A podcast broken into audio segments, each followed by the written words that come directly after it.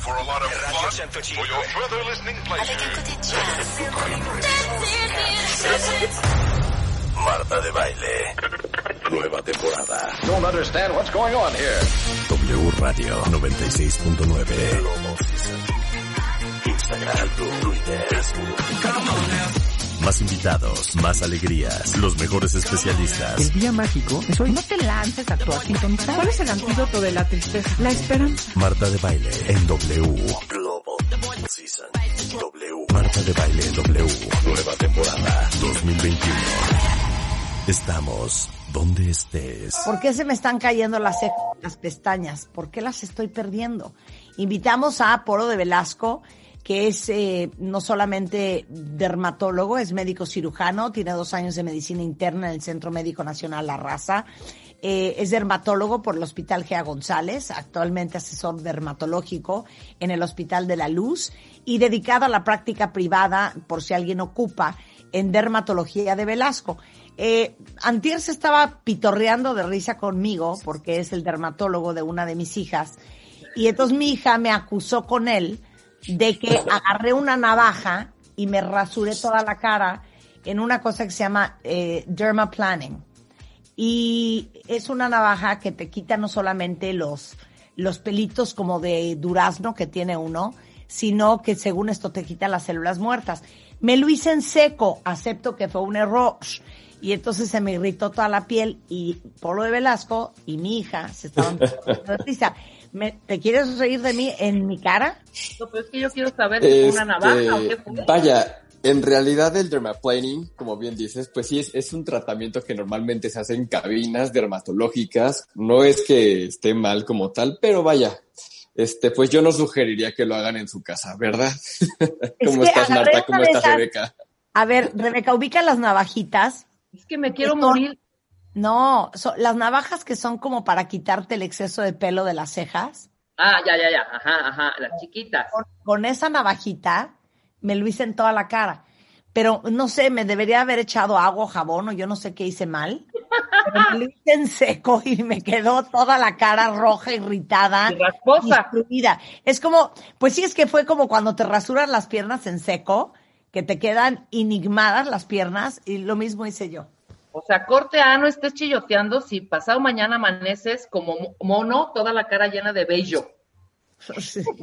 No, no, no, eso, eso, es falso. El, el, rasurar el vello, Rebe, no, no, no lo hace más grueso ni hace que crezca más. Pero bueno, es uno de los grandes mitos con respecto al rasurado. Ya ves, o sea, eso que dicen, no, hija, no te rasures la cara porque entonces te va a salir más pelo. ¿Verdad que es mentira, Polo? Es, es absolutamente falso. O sea, sí es normal que el vello facial se pueda engrosar ¿no? Dependiendo de la genética y dependiendo del estímulo hormonal.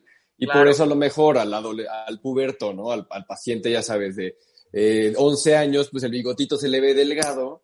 Y obviamente cuando tenga 18, pues va a engrosar, pero eso es parte de un proceso fisiológico, no porque lo haya rasurado Exacto. cientos de veces durante esos años. No, no, pero bueno, ya qué bueno que aclaramos ese punto de una vez, aprovechando que estamos hablando de qué es lo que me urge? A mí me urge depilarme con láser que me depiles polo toda la cara, porque yo tengo pelo en toda la cara, o sea, es como pelo de durazno. De bebé. Estoy llena de pelo, o sea, cuando me hice la navaja, me salía una cantidad de pelusa, hagan de cuenta que estaban pelando un durazno. Impresionante. Y, es muy curioso, ¿no? Hoy en día, pues obviamente que están tan de moda las cejas gruesas, las pestañas largas, ¿no? Pero no quieren nada de vello en la cara. Pues finalmente O sea, en algún, pues el vello es, este, vaya, es parte de, ¿no? O sea, quien no tiene cejas ni pestañas probablemente pues no sufra de vello facial, ¿no? También. Ok, ¿quieren saber cómo le van a hacer para tener más cejas y pestañas? A ver, para empezar, ¿por qué tenemos cejas? Las cejas, las cejas es, es una unidad cosmética muy interesante porque por un lado cumple con el propósito de protegernos, ¿ok? Del escurrimiento del sudor que viene de la frente, ¿no? También cumple con el propósito de hacernos un poco de sombra y socialmente, o nosotros que finalmente somos seres muy sociales, las cejas son súper importantes en la expresión facial, ¿no? Por supuesto, o sea, la, forma de la ceja puede, eh, y que puede comunicarte el estado de ánimo de, de, la persona con la que estás hablando, ¿no? Obviamente las cejas, ya sabes, hacia abajo y hacia adentro, pues es un gesto de enojo, ¿no? O de concentración o de preocupación. Las cejas elevadas son un gesto de sorpresa.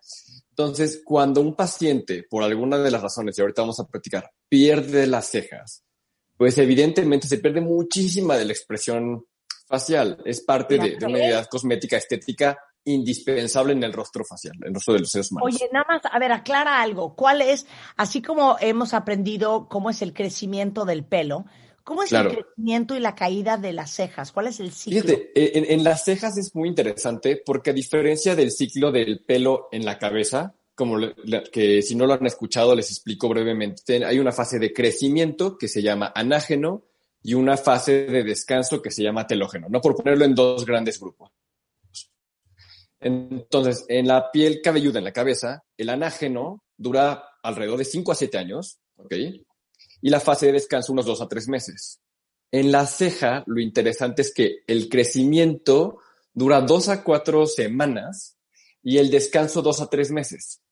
Y la relación de cuántos pelos están en crecimiento, o sea, en anágeno, que normalmente en la cabeza corresponde a más del 80%, ¿ok? Contra el 20% restante en descanso, en las cejas, prácticamente solamente el 10% está en crecimiento. Entonces, por eso las cejas es una unidad cosmética pilosa, o sea, de pelo, que es muy frágil al trauma. Entonces, por eso muchas de las pacientes que seguramente en alguna época de su vida traumatizaron, ya sabes, depilando en exceso, pues nunca lograron un recrecimiento completo. Es, una de las zonas que el pelo, el folículo piloso, es más frágil que, cualquier otra, que en cualquier otra área. Ah, por eso las que se sobredepilaron, nunca les volvió a salir a muchas el pelo. Exactamente, hacen una alopecia traccional y, es, y puede ser irreversible. Si en algunas zonas es sensible, en las cejas es mucho más susceptible a este tipo de alopecia traccional. ¿Ok? Ah, y las cejas, lo interesante... Luis Miguel, Luis Miguel, lo que nos, nos, nos sorprendió de su cara en total, deja tú lo gordito un poquito por la edad, etcétera. No, es que no tiene cejas. Exacto. Y ahora, Ve una y, foto ahorita. Y algo muy curioso de las cejas es que su ciclo de crecimiento, o sea, de anágeno, tiende a incrementar conforme envejecemos. A diferencia del pelo del, de la cabeza, de las pestañas y de otras áreas, que tiende a hacerse más corto la fase de crecimiento, en las cejas se va haciendo más largo. Por eso seguramente sus tíos, sus papás, sus abuelos han notado que las cejas cada vez se hacen más largas. Es uno de los signos del envejecimiento y es muy curioso. Claro, unos pelos como de loco Valdés, Dios lo tengo. Exactamente, ¿no? Exactamente, como unas cejas más abundantes conforme somos más viejos, particularmente en los varones. ¿Ok? Claro, ok, clarísimo. Ahora, también eh, las cejas, digo, hay temas, eh, obviamente, de gas, este, Janet de Gasol, ya sabes, obviamente les podrá decir el arco, la distancia, el tamaño y puntos, ya la cuestión más cosmética, pero ahorita nos vamos a enfocar más al tema estrictamente piloso, estrictamente médico, ¿no? Ahora, su contraparte más cercana a los ojos, pues son las pestañas, ¿ok? Que las pestañas sí son la última barrera de protección del ojo, ¿ok? Y esta forma curva no es nada más por este, por coquetería, no porque hace literal un efecto de, eh, de, aerodinamia para que las pelusas o el polvo se quede en las pestañas y no entre al ojo. ¿ok? Entonces, los, los pacientes que sufren problemas en las pestañas sufren mucho con el tema de deslumbramiento, por supuesto, y que les entra cualquier cosa a los ojos. ¿vale? Eh, el párpado superior normalmente tiene un rango entre unas 90 a 160 pestañas y el párpado inferior tiene un poquito menos, tiene 75 a 90 pestañas. Eso es lo normal. Y la longitud máxima, más o menos por ahí está cerca de los 12 milímetros, aunque por ahí creo que en el 2008 hubo una paciente en Singapur que tuvo, rompió el récord mundial de pestañas de hasta dos y medio centímetros. Pero bueno, eso se llama tricomegalia y es, un y es una enfermedad o es una alteración de las pestañas. Qué impresionante. Y ahora, las pestañas, Marta, eh, también es importante que sepan que crecen más lento, ¿ok? Por eso no se desesperen, las pestañas crecen más lento que el pelo, el pelo de la cabeza. Si bien el pelo de la cabeza crecerá alrededor de, no sé, un milímetro al día, ¿ok? la pestaña crece 0.12 a 0.14 milímetros al día, o sea, crecen todavía más lento, ¿vale? Y aquí su relación de fase de crecimiento contra fase de descanso sí se parece un poquito más a la del pelo, o sea, más o menos el, el 50% de las pestañas estará en crecimiento contra el 50% en descanso, y la fase de crecimiento, pues una fase más breve, durará más o menos un par de meses, ¿ok? Ok. Ahora, todas las enfermedades que tiran o que provocan una disminución en la densidad de cejas y o pestañas, aquí les va una palabra nueva, a ustedes que les gusta aprender palabras nuevas, se, conocen como madarosis. ¿Ok? Madarosis. Madarosis. Y madarosis es el signo clínico de cualquier enfermedad que condicione disminución de cejas o pestañas. ¿Ok? Sean unas u otras o ambas. ¿sale? Entonces, cuando el paciente eh, acude a la consulta por madarosis, ¿okay? no solamente debemos de considerar las enfermedades propias del pelo, ¿no? o sea, las alopecias. ¿okay? También muchas enfermedades, muchas enfermedades, pueden llegar a condicionar disminución en el crecimiento eh, de las cejas y de las pestañas, ¿sale? Entonces, digo, ya lo hemos platicado a lo mejor con la cabeza, pero por ejemplo, el tema endocrinológico, ¿no? La alteración en la función de la glándula tiroides, ya sabes, el, cuando funciona de más, que se llama hipertiroidismo, cuando funciona de menos, que se llama hipotiroidismo, también les condiciona a los pacientes una disminución importante de las cejas y también una disminución en la longitud de la, y densidad de las pestañas. Es muy común que el paciente se queje de que se le está cayendo el pelo, pero también ve que las pestañas ya no le están creciendo igual. ¿ok? había, hay un mito, a veces mito realidad. Estos, eh, estos eh, emails, estas cosas que son, ya sabes, súper que te alargan. De repente hubo una moda por ahí de los, al principio de los 2000 en donde comprabas ese, precisamente ese email, y te hacían unas pestañas increíbles y te las alargaba y que crecían más, ¿no? Pero te ponían ahí una advertencia así de warning, warning, warning si lo usas mucho, se te caen, se te caían las, las pestañas, ¿no? vamos a un poco, digo, a lo mejor lo, lo tocamos más adelante, pero sí, existen algunas sustancias que pueden favorecer el crecimiento de, de, las pestañas a partir de prolongar la fase de anágeno, ¿no? que es la fase de crecimiento. Pero como cualquier tratamiento eh, que estimule el anágeno, si interrumpes el tratamiento, pues la pestaña va a regresar a su longitud normal después de un tiempo, ¿me explico? Claro. Entonces, no es que necesariamente se fueran a caer como un efecto adverso del tratamiento, sino que pues finalmente al terminar el estímulo, pues la pestaña se iba a caer y iba a crecer a la longitud que estaba condicionada a crecer, ¿sale? Eh, sobre estos rimes ahorita, ahorita eh, practicamos un poco porque es un tema súper importante, porque por un lado, es un tratamiento para los pacientes que sufren madarosis, o sea, sí existen de este tipo, y por otro lado es importante reconocer cuáles son médicamente correctos y cuáles pues nos ponen en riesgo nuestra salud ocular, ¿no? Okay. Entonces, por ejemplo, los pacientes, eh, y a lo mejor hemos platicado, que tienen dermatitis atópica, ¿no? Que ya sabes, esta piel sumamente sensible, con comezón, los pacientes que sufren dermatitis atópica en, edad, en el adulto, en la vida adulta, normalmente les afecta la piel de los párpados.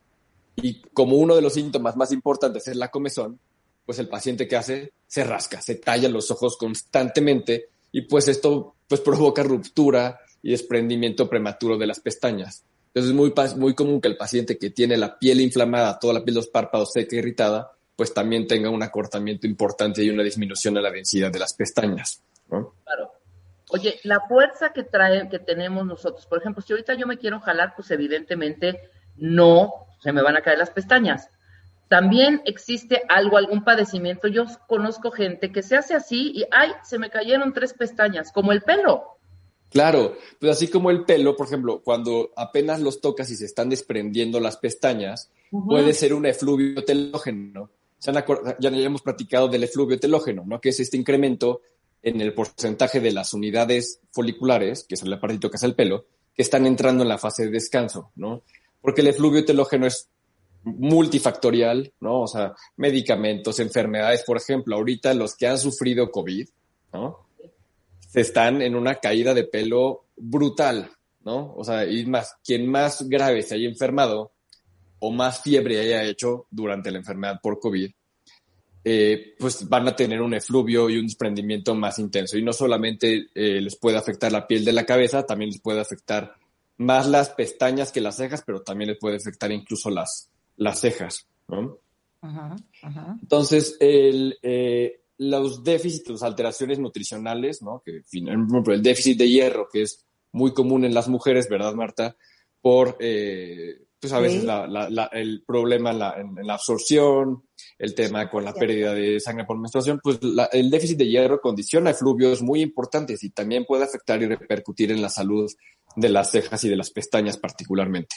100%. Yo les he contado que cuando a mí se me empezó a caer el pelo hace como dos años, inmediatamente me checaron el hierro y la vitamina D y estaba deficiente en las dos. Correcto. ¿no? Entonces es importante, por eso no solamente es qué está pasando localmente con el pelo, sino en el, en el estado nutricional del paciente. Hay otras enfermedades muy raras, ¿no? Por ejemplo, el amorfén golpe de sable, que es un hundimiento en la piel, puede condicionar pérdida de la ceja, ¿no? El golpe de sable literalmente afecta la cara. una enfermedad que, bueno, el lupus, el lupus condiciona eh, alopecias tanto de pelo, eh, de la cabeza, como de las cejas, las pestañas, y la alopecia areata que es una enfermedad autoinmune, puede repercutir y puede impactar directamente también en las cejas y en las pestañas. Y el problema es que cosméticamente pues es muy evidente, ¿no? Para el paciente, pues obviamente con el, con el impacto emocional que eso tiene. Y ahorita que comentabas, Rebe, este tema de, de, de, la atracción, pues hay pacientes y hay personas que tienen esta manía de estarse jalando o traccionando el pelo, pero a veces también las cejas o las pestañas. ¿no? Mi, mi, mi, mamá molesta a mi papá porque se peina las cejas, ¿no? Se las jala. Y eso, bueno, que él no lo hace tan radicalmente porque no tiene un problema de alopecia, pero la tricotilomanía, ¿no? Esta, esta tendencia a arrancarse el pelo, pues bueno, pues, pues finalmente el paciente puede dejarse sin cejas por estárselas arrancando, como esta moda de los noventas, ¿no? Esta ceja tan delgadita, ¿no? Que los pacientes se, se, la depilaban, ya sabes, como de rayita y que pues finalmente deja una alopecia traccional y pues es irreversible, ¿no? Y ahora, la hora que las cejas están de moda. Es lo que te iba a preguntar, el mariachi errante me pregunta aquí en, en Twitter, ¿es posible revertir la pérdida de las cejas en general? Y dos, ¿puedes revertirla si sufriste de hipotiroidismo y ya lo tienes controlado? es, es, es sumamente interesante. Por un lado, si el hipotiroidismo está controlado, suele mejorar el efluvio, aunque no por completo, pero suele mejorar de manera importante. Y hay que valorar eh, cuál fue la causa de la pérdida de las cejas, porque hay algunas que son cicatriciales, o sea, que destruyen por completo el folículo, y algunas otras que tienen potencial de revertir con tratamiento farmacológico. Y pues incluso se puede eh, hasta valorar un tratamiento, hasta un trasplante, si fuera necesario. ¿no? Ahora, y los últimos. No, espérame. dime, no, tengo más preguntas, tengo más preguntas. A ver, eh, dice Luis Ramón, que está muy atento. ¿Por qué el pelo del cuerpo no crece como el de la cara o el de la cabeza? Es porque la fase de anágeno, o sea, la fase de crecimiento, no dura lo mismo en el vello del cuerpo que en la cabeza, que en las cejas, que en las pestañas, que en la barba. Ok. Porque precisamente por la fase de crecimiento contra la fase de descanso. Por eso no es, por eso no es igual, si no seríamos como perritos, ¿no? Todos peludos. Sí, claro. Oye, dice aquí Sandra, eh, bueno, si quieren lo dejamos después del corte. ¿Qué sirve para que te crezcan las cejas? ¿Te puedes echar minoxidil? ¿Y qué sirve para que te crezcan las pestañas? ¿Sirven todos estos productos? Al volver con Polo de Velasco, no se vayan.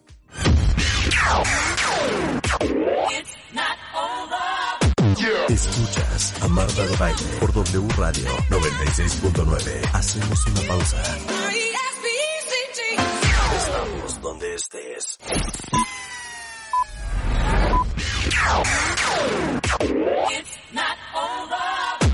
Escuchas a Marta de Baile por W Radio 96.9. Estamos de vuelta. Estamos de regreso en W Radio. Qué bueno que están con nosotros porque está con nosotros Polo de Velasco y estamos aprendiendo todos sobre cejas y pestañas. Si se les han caído, si quisieran más, ¿cómo le van a hacer? Si tienen preguntas, échenmelas en Twitter y con mucho gusto se las pregunto a Polo. A ver, nos quedamos en el corte. Eh, todo el mundo quiere saber si es reversible la pérdida de pestañas y, de cejas y cómo le haces para que te crezcan otra vez. Y la misma pregunta para el tema de las cejas, de las pestañas. Claro, sí, porque vaya, son, pues van uno con otro, ¿no? Y fíjate que lo que me preguntabas antes del corte, insisto, primero, Marta, el diagnóstico, ¿no? O sea, ¿qué fue lo que te tiró las cejas o las pestañas, ¿no? Por ejemplo, si fue una, eh, un paciente con una alteración en la función tiroidea, pues si ya está sustituido, obviamente va a mejorar mucho, ¿no? Y sí le podemos agregar tratamiento. Pero hay enfermedades súper raras, porque también tiran las cejas. Por ejemplo, si fue por lepra, ¿no? O por secundarismo sifilítico, o por, por ejemplo, una quimio, ¿no? Por quimio, que más o menos casi dos terceras partes de los pacientes pueden llegar a sufrir alopecia de cejas y pestañas, pues depende un poco del medicamento y si se hace tratamiento a la par que llevan el tratamiento oncológico, sí podemos impactar positivamente en el resultado, ¿sale? Entonces, sí se puede revertir, sí se puede mejorar el crecimiento, pero muy importante primero, tener claro cuál fue la causa de esta caída o de esta disminución en la densidad, y a partir de ahí instaurar un tratamiento apropiado, ¿no? También entiendo que hay mujeres y hombres, quizás también, ¿por qué no?, que están sanos, ¿no? Y que quieren estimular el crecimiento de cejas y pestañas. Prácticamente hay eh, tres medicamentos que han demostrado mejorar la fase de anágeno, la fase de crecimiento de cejas y pestañas. Uno es nuestro muy amado minoxidil, ¿ok? que eh, se puede aplicar sí tópico, pero la concentración que se usa o que se ha empleado en, estudios en cejas, estoy hablando de cejas, nada más. en, cejas, en cejas, eh, es en concentraciones al 2 y al 1%. Ok. En aplicación eh, dos veces al día. ¿Vale? o sea, literal con un Q-tip.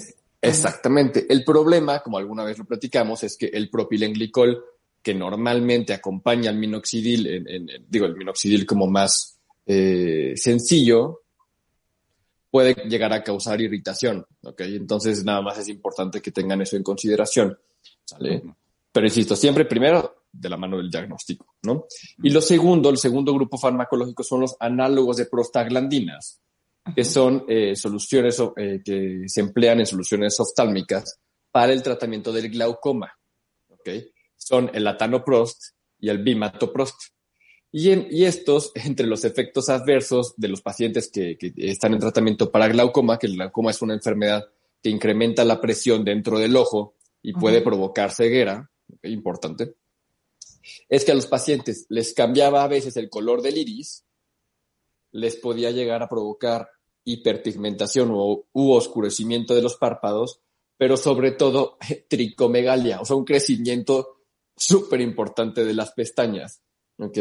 Y a partir de eso eh, se hicieron estudios ya en tratamiento para pacientes con hipotriquia, o sea, con disminución del pelo de cejas o pestañas, y se ha demostrado que ambos son eficaces. De hecho, la FDA eh, ya aprobó ambos medicamentos para el tratamiento de la hipotriquia, o sea, la disminución de pelo, tanto de cejas como pestañas. En algunos estudios parece que Bimatoprost es superior a la tanoprost.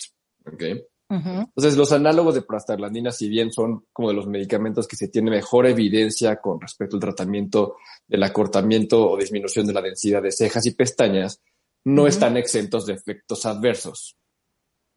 ¿Okay? O sea, causan oscurecimiento de la piel de los párpados, oscurecimiento de la piel, ¿ok? Pueden causar enrojecimiento importante en los ojos, y por último, también pueden causar dermatitis o irritación en la piel.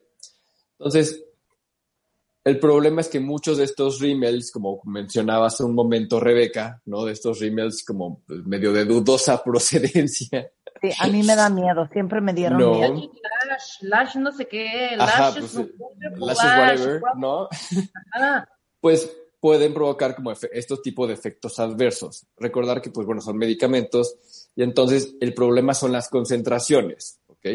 Por ejemplo, eh, de un laboratorio serio americano que se llama Allergan, existe la TIS, y la TIS, pues bueno, si es este, latanoprost, y está incluso viene diseñado con sus aplicadores y con un instructivo súper extenso en la manera de aplicar, etcétera, ¿no? Entonces, la TIS. Pero es, TIS, sí, ¿no? Y, eh, ahora, pero bueno, de todas maneras, pues puede causar estas irritaciones. Pero insisto, no se auto, no busquen estos productos milagros, porque las irritaciones y problemas no sabemos la concentración a las cuales se están empleando y pueden causarles problemas oculares serios. Ah, entonces, yo les voy a decir una cosa, para todas las que me están preguntando en Twitter, las estoy leyendo, no estén comprando esas babosadas en un tianguis, en un no sé cuánto, en una, o sea, tiene, tiene que ser una cosa médica.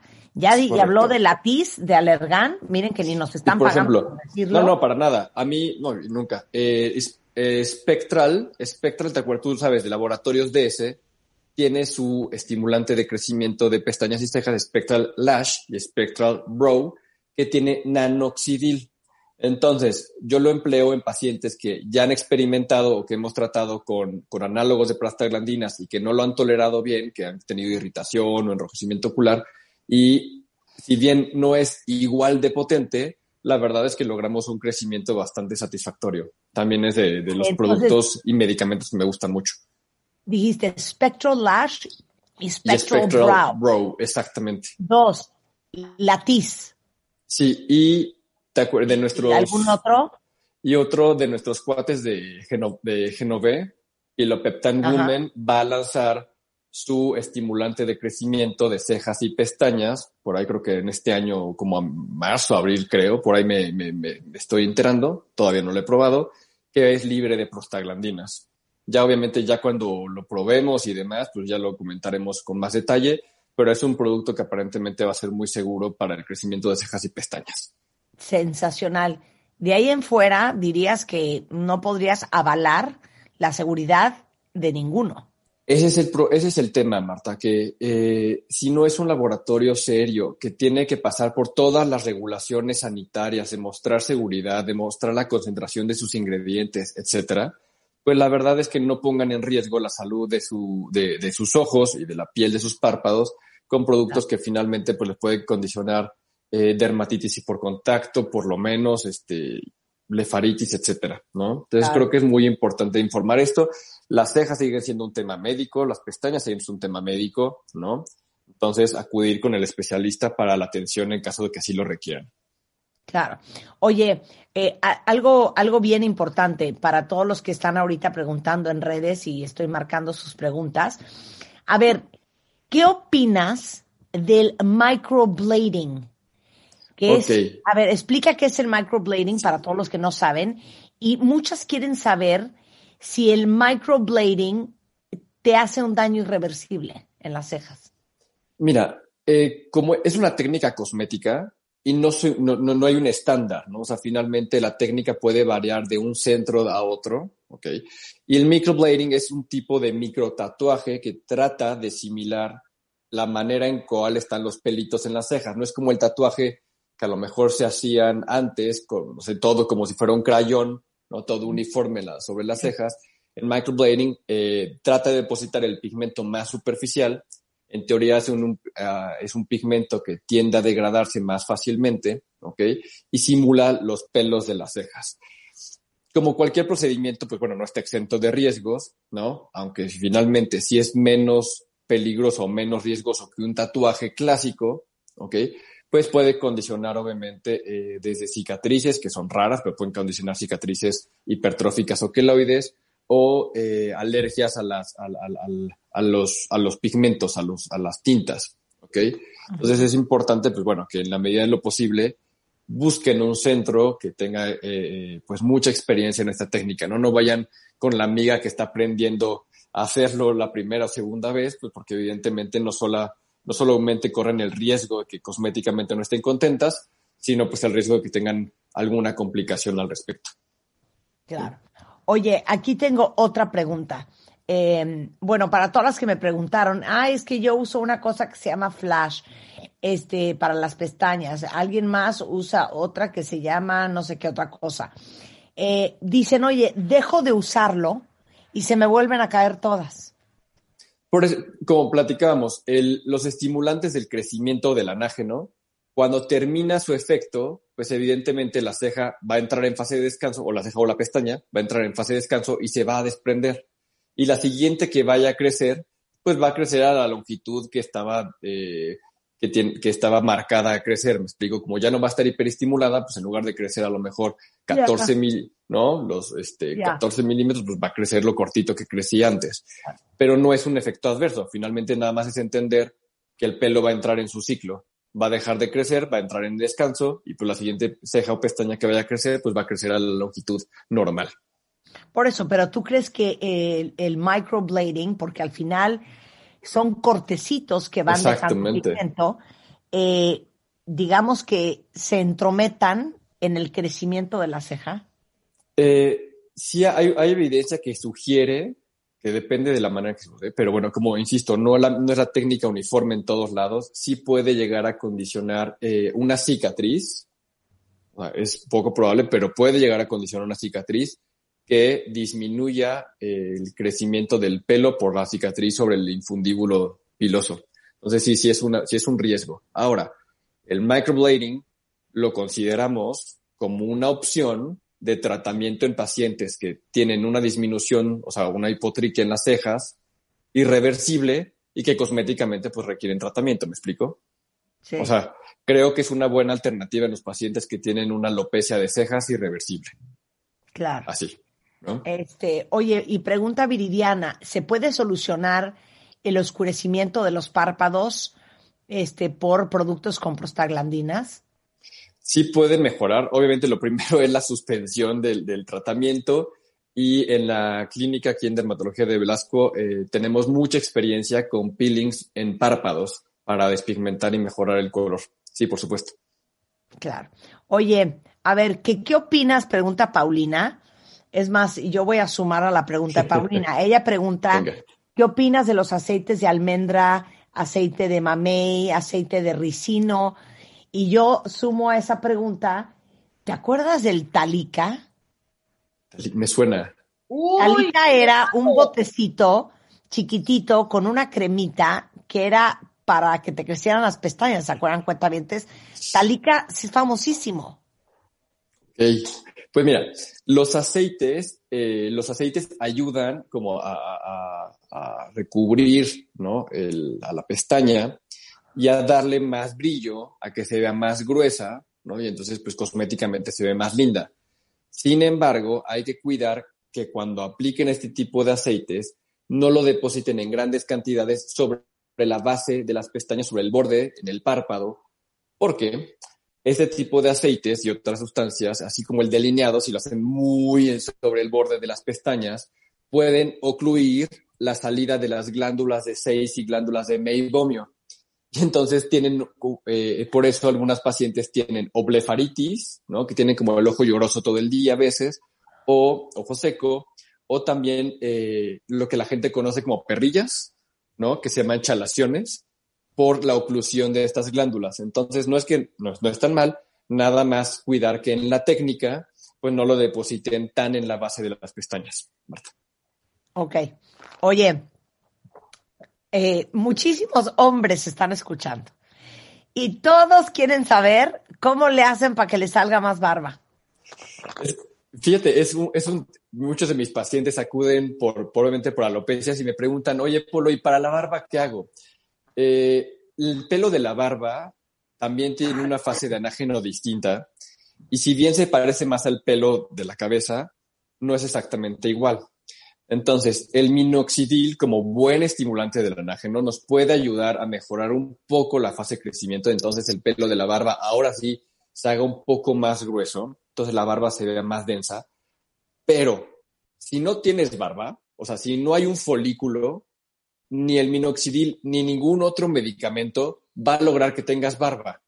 No sé si me explico. O sea, por ejemplo, yo que tomo minoxidil, bueno, ahorita estoy en pausa, pero yo que tomo minoxidil porque tengo alopecia androgenética, pues ni tomándolo ni untándolo voy a hacer que tenga la barba que pues mis papás no me dieron, que Dios no me dio, ¿me explico? Entonces, si tienes densidad, o sea, si tienes densidad, o sea, poca densidad de la barba, pero tienes pelo, tienes vello, el minoxidil y el nanoxidil pueden ayudarte a estimular y que se vea una barba más densa. Pero si eres lampiño, pues la única opción es un trasplante de pelo. ¿Ok? De, o sea, de trasplantar de la región occipital a la barba. Es lo único que hay. ¿Me explico? Claro. Oye, bueno, para terminar, cuidados generales de cejas y pestañas de volada. Ok, por favor, siempre desmaquillar antes de dormir, ¿ok? Siempre desmaquillar, eh, retirar rímel, retirar eh, eh, el delineador, ¿ok? Lo ideal es con un algodón, ¿ok? Y una solución micelar diseñada con este propósito, ¿sale? Como les comentaba, evitar el delineado sobre el borde de las pestañas, siempre tener todas limpias sus brochas, sus enchinadores, siempre tenerlos súper limpios, algo que se llevan a los ojos, hay que tener higiene, por favor, es súper importante. Y no se ricen las pestañas con otra cosa que no sea un rizador para ese propósito. O sea, la cuchara. Exactamente, porque se las trozan, se las rompen y luego pues, están sufriendo porque ahora las tienen cortas por eso, ¿no?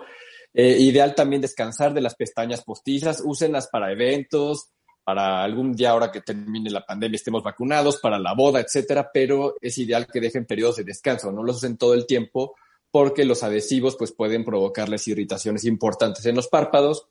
Obviamente una buena alimentación siempre va a repercutir positivamente en el crecimiento sano de cejas y pestañas y por favor no se automediquen. ¿okay? Si tienen un problema de cejas y pestañas, antes de acudir con el remedio de la comadre, antes de estarse untando comida o estarse poniendo cosas que no deben, por favor acudan con el dermatólogo que es el experto en la piel y en el pelo. Sensacional. Bueno, ahora, yo les voy a decir una cosa. A muchas que tienen problemas de exceso de pelo en la cara, que ya no saben cómo resolver, eso con láser, otras que tienen el pelo, el cuero cabelludo muy grasoso y con mucha caspa, otros que están preocupados por su hipotiroidismo, en fin, por eso necesitan un dermatólogo. De verdad, no solamente es una cuestión estética y de belleza, es una cuestión de salud y todas tenemos que tener y todos un dermatólogo de cabecera para desde un granito hasta un lunar feo, desde cuidarse el pelo y la pestaña hasta la piel y el hongo, para todo.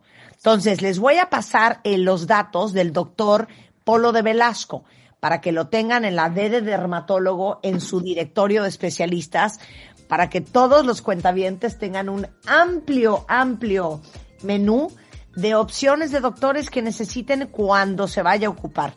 Entonces, el, el doctor Polo de Velasco, eh, ahí les va el teléfono, es 56 61 1645. En Twitter es DR Polo de Velasco. Y el WhatsApp es 55 26 87 71 63. Es divino, adora a los cuentavientes, los va a recibir con los brazos abiertos. Muy contento de poderles ayudar con lo que necesiten, Marta. Y ahorita por temas de COVID está espaciando sus citas con todas las medidas de higiene, con mascarilla puesta para protegerlos a todos. Y, también consultas por eh, videollamada, ¿no? En aquellos que, que así lo requieran y que así lo necesiten, pues también es una alternativa en estos, en estos tiempos de pandemia. Bueno, pues ven Marta, muchísimas gracias. ¿no? Venme, a hacer dermaplanning. Cuando, cuando quieras, ya sabes. ¿eh? Les mando un abrazo, Marta, Rebeca. Cuídense mucho, muchísimas gracias y que tengan excelente día. Besos. Muchísimas gracias, mi queridísimo Polo. Y luego escuchen esto porque es muy, muy, muy especial e importante. Todos ustedes que son emprendedores y también para quienes tienen muchas ideas pero nunca saben cómo por dónde empezar. La cuarentena nos ha enseñado a utilizar todas las herramientas digitales que tenemos a nuestra disposición, pero ¿qué pasa si les digo que pueden usar esas herramientas para armar sus propias capacitaciones y cursos en temas que ustedes dominen, que ustedes aprendan a dar clases, que utilicen toda la sabiduría todo lo que saben para enseñarle a los demás. El Instituto de Certificación Empresarial México tiene una oportunidad increíble.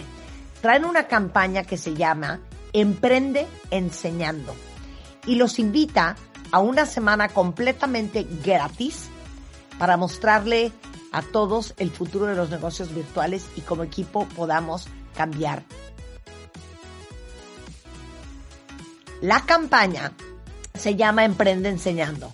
Y los cursos que ofrecen son toda una experiencia que no solo va a dejarlos súper motivados, sino que va a impulsarlos a crecer desde lo personal hasta lo económico. En estos cursos básicamente van a aprender tres cosas súper importantes. Cómo convertir todo lo que ustedes saben en cursos que alcancen estándares nacionales e internacionales. O sea, les van a enseñar a dar cursos de primera. Eh, cómo conseguir a sus primeros 10 alumnos en cuatro semanas o menos. Cómo lograr que la SEP los acredite para que sus certificados tengan valor curricular y pueden registrarse ya porque los cursos empiezan el 15 de febrero. Y acuérdense que son completamente gratuitos. Ahora sí que no hay excusa de perdérselos. Pero les voy a decir una cosa. Si ustedes necesitan hacer más dinero o si ustedes eh, ahorita no tienen trabajo, pero saben mucho de un tema, esta es una gran oportunidad para que empiecen ustedes a enseñar de manera digital, agarrar alumnos de manera digital. Eh, para registrarse, y recuerdo, es gratis, entren a IC, que es ICE, mexicodigital.com. Vayan ahorita de una vez para que no se les pase esta oportunidad. Pero no sé si ustedes son arquitectos, si son diseñadores, si son contadores, si son financieros, eh, si son abogados, si son eh, mercadólogos, si son expertos en ventas. Lo que ustedes sepan hacer, hoy pueden hacer dinero enseñando. Entonces, métanse ya a icmexicodigital.com. Ahí está toda la información. Con esto hacemos una pausa y regresamos. Marta de Baile, al aire, por W Radio 96.9. Hacemos una pausa.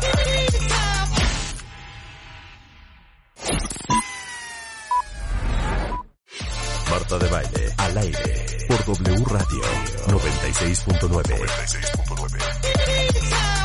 Estamos de vuelta. Bebemundo presenta.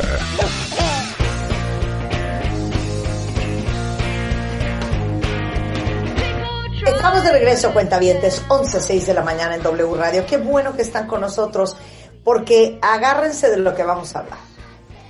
A ver, la premisa es, y de eso es lo obvio, y vamos a sacar eso del camino. Todos los que somos papás podemos decir que queremos a todos nuestros hijos igual. Pero cuando te preguntan la pregunta incómoda de quién es tu favorito, cosa que uno nunca quiere contestar, porque ese puede ser un arma utilizada en nuestra contra a futuro, en el fondo sí nos quedamos pensando, ¿con quién de nuestros hijos fluimos mejor?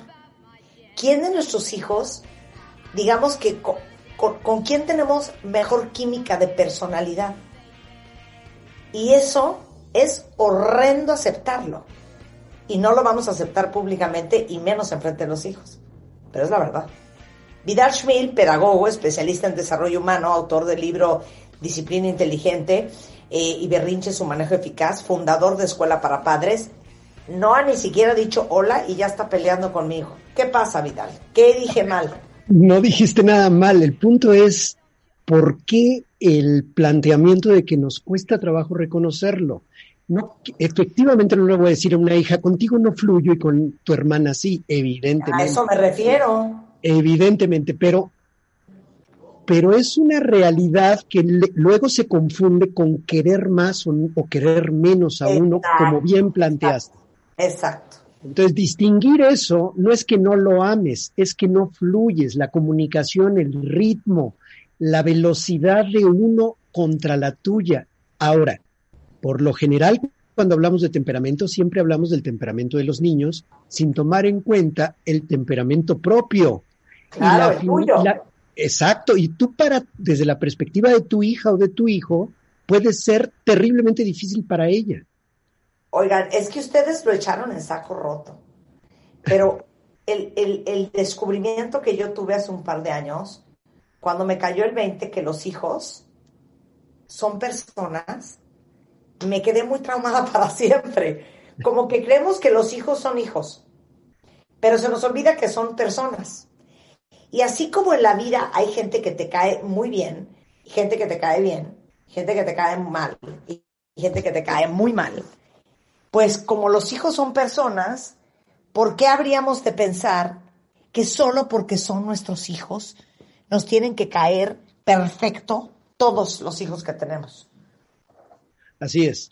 Así es. Y, este punto, a, mí me gustaría empezar puntualizando algunos detallitos del lenguaje, sobre todo porque usamos a veces palabras que tienen significado diferente como si fueran sinónimo. Por ejemplo, temperamento, carácter y personalidad. Son tres conceptos que normalmente usamos como si fueran sinónimos y no, no lo son. El temperamento es heredado, se manifiesta, lo observas por la, por la conducta que tiene un hijo, una hija, en nueve rasgos concretos. Cuando alguien dice es que ella es muy temperamental, está diciendo una sonzada. Eh, todos tenemos temperamento. Yo sé que se refiere cuando dices que alguien es muy temperamental, tal vez a, a que es muy intensa emocionalmente, pero eso es uno de los nueve rasgos del temperamento. Entonces, el temperamento es heredado por eso abueleas o por eso te dicen, saliste a la tía Eugenia, igualito, y ni siquiera la había conocido. Es decir, esto se hereda. El temperamento es heredado. Son nueve rasgos que un estudioso genial, un psiquiatra llamado Stanley Turecki, estudió en los años 80 del siglo pasado. Ahora, ¿qué es el carácter? El, carácter es la conducta que, que eliges tener a partir de lo que aprendes y de tu voluntad. Tú forjas tu carácter. A pesar del temperamento que tengo, por, ejemplo, fácilmente irritable, yo puedo ejercer una serie de aprendizajes y por mi voluntad y modificar.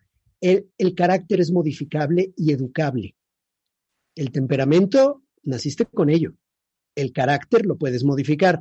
La personalidad es el conjunto entonces de temperamento y carácter, o factores físicos, neurológicos, psicológicos, de conducta determinados por lo que heredaste, pero también por tu voluntad. Entonces la personalidad sí se puede modificar en, la, en el rasgo de carácter, diríamos. En cuanto a temperamento es muy difícil. Entonces, el temperamento es la forma de actuar de una persona y lo puedes observar a través de nueve rasgos. Entonces, lo primero que una mamá o un papá debería plantearse con su pareja, fíjate, ya ni siquiera estoy hablando con los hijos en este momento. Hasta para seleccionar pareja, tendrías que revisar la afinidad temperamental que tienen en estos rasgos. Muchos conflictos, por ejemplo, tienes una pareja que es mucho más lenta que tú, su nivel de actividad o de pila, vamos a decir, su energía vital es muy inferior a la tuya le vas a estar arrancando los ojos eh, a, los tres meses de convivencia diaria.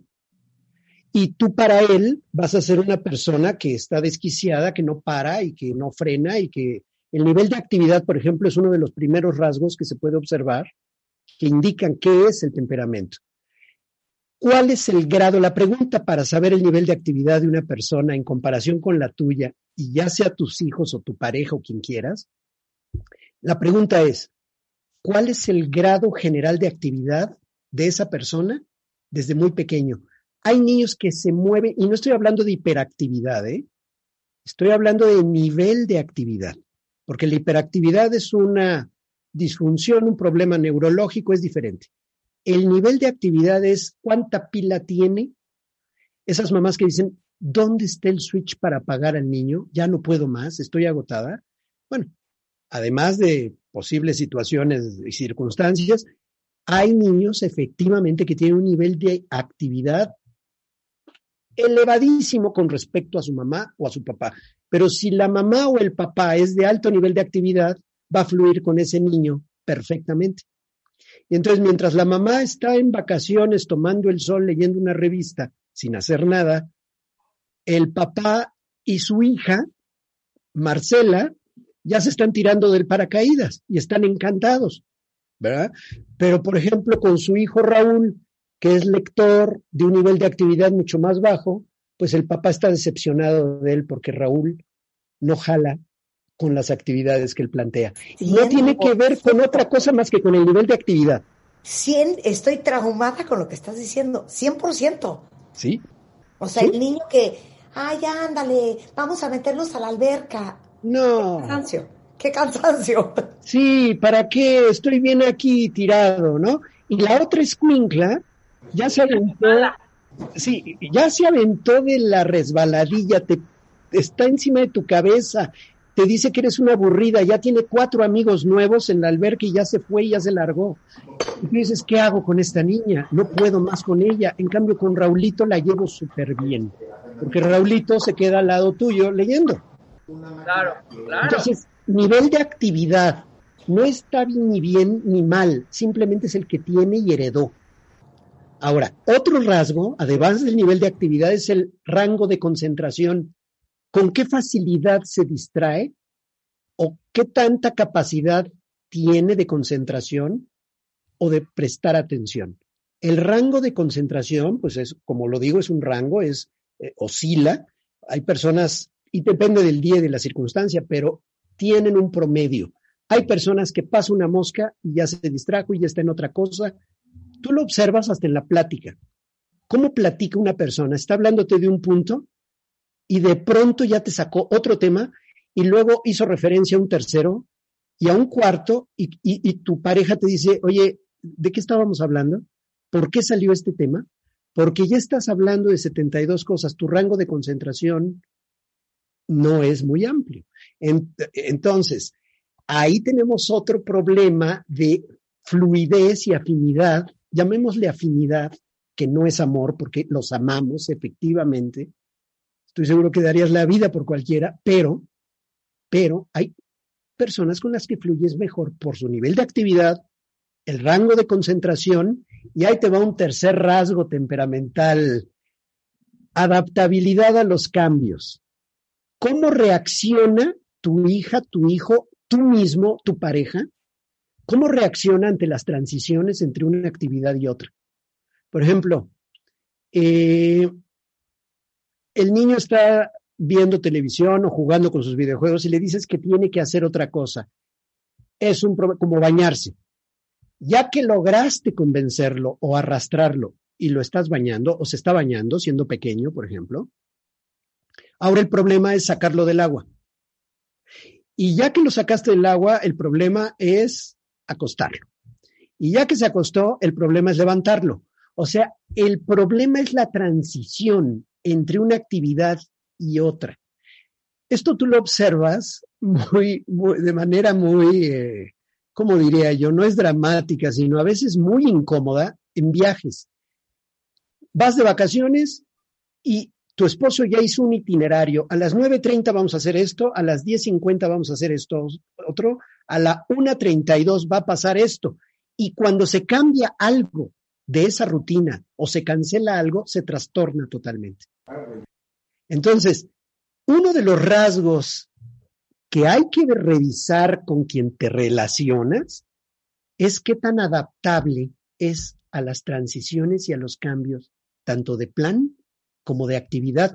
¿Qué tal la gente que no soporta, por ejemplo, se siente en un lugar, es su lugar, en la oficina, en la escuela, donde sea, y no soporta que alguien más llegue y ocupe su lugar. Ay, qué pesadez. Bueno. Yo soy súper buena para los cambios y las transiciones y me pone tan mal de, ¿por qué se sentaron en mi silla? Ese es mi lugar. ¿Qué más te da? en donde caiga, por favor. Exactamente. Mi mi taza se coloca en este lugar, no en el otro. ¿Por qué me la pusieron en otro lado? ¿Qué tal esa señora que le dice a la persona que le ayuda en el servicio o quien sea, me escondieron mis cosas, nada más porque las puso en otro lugar.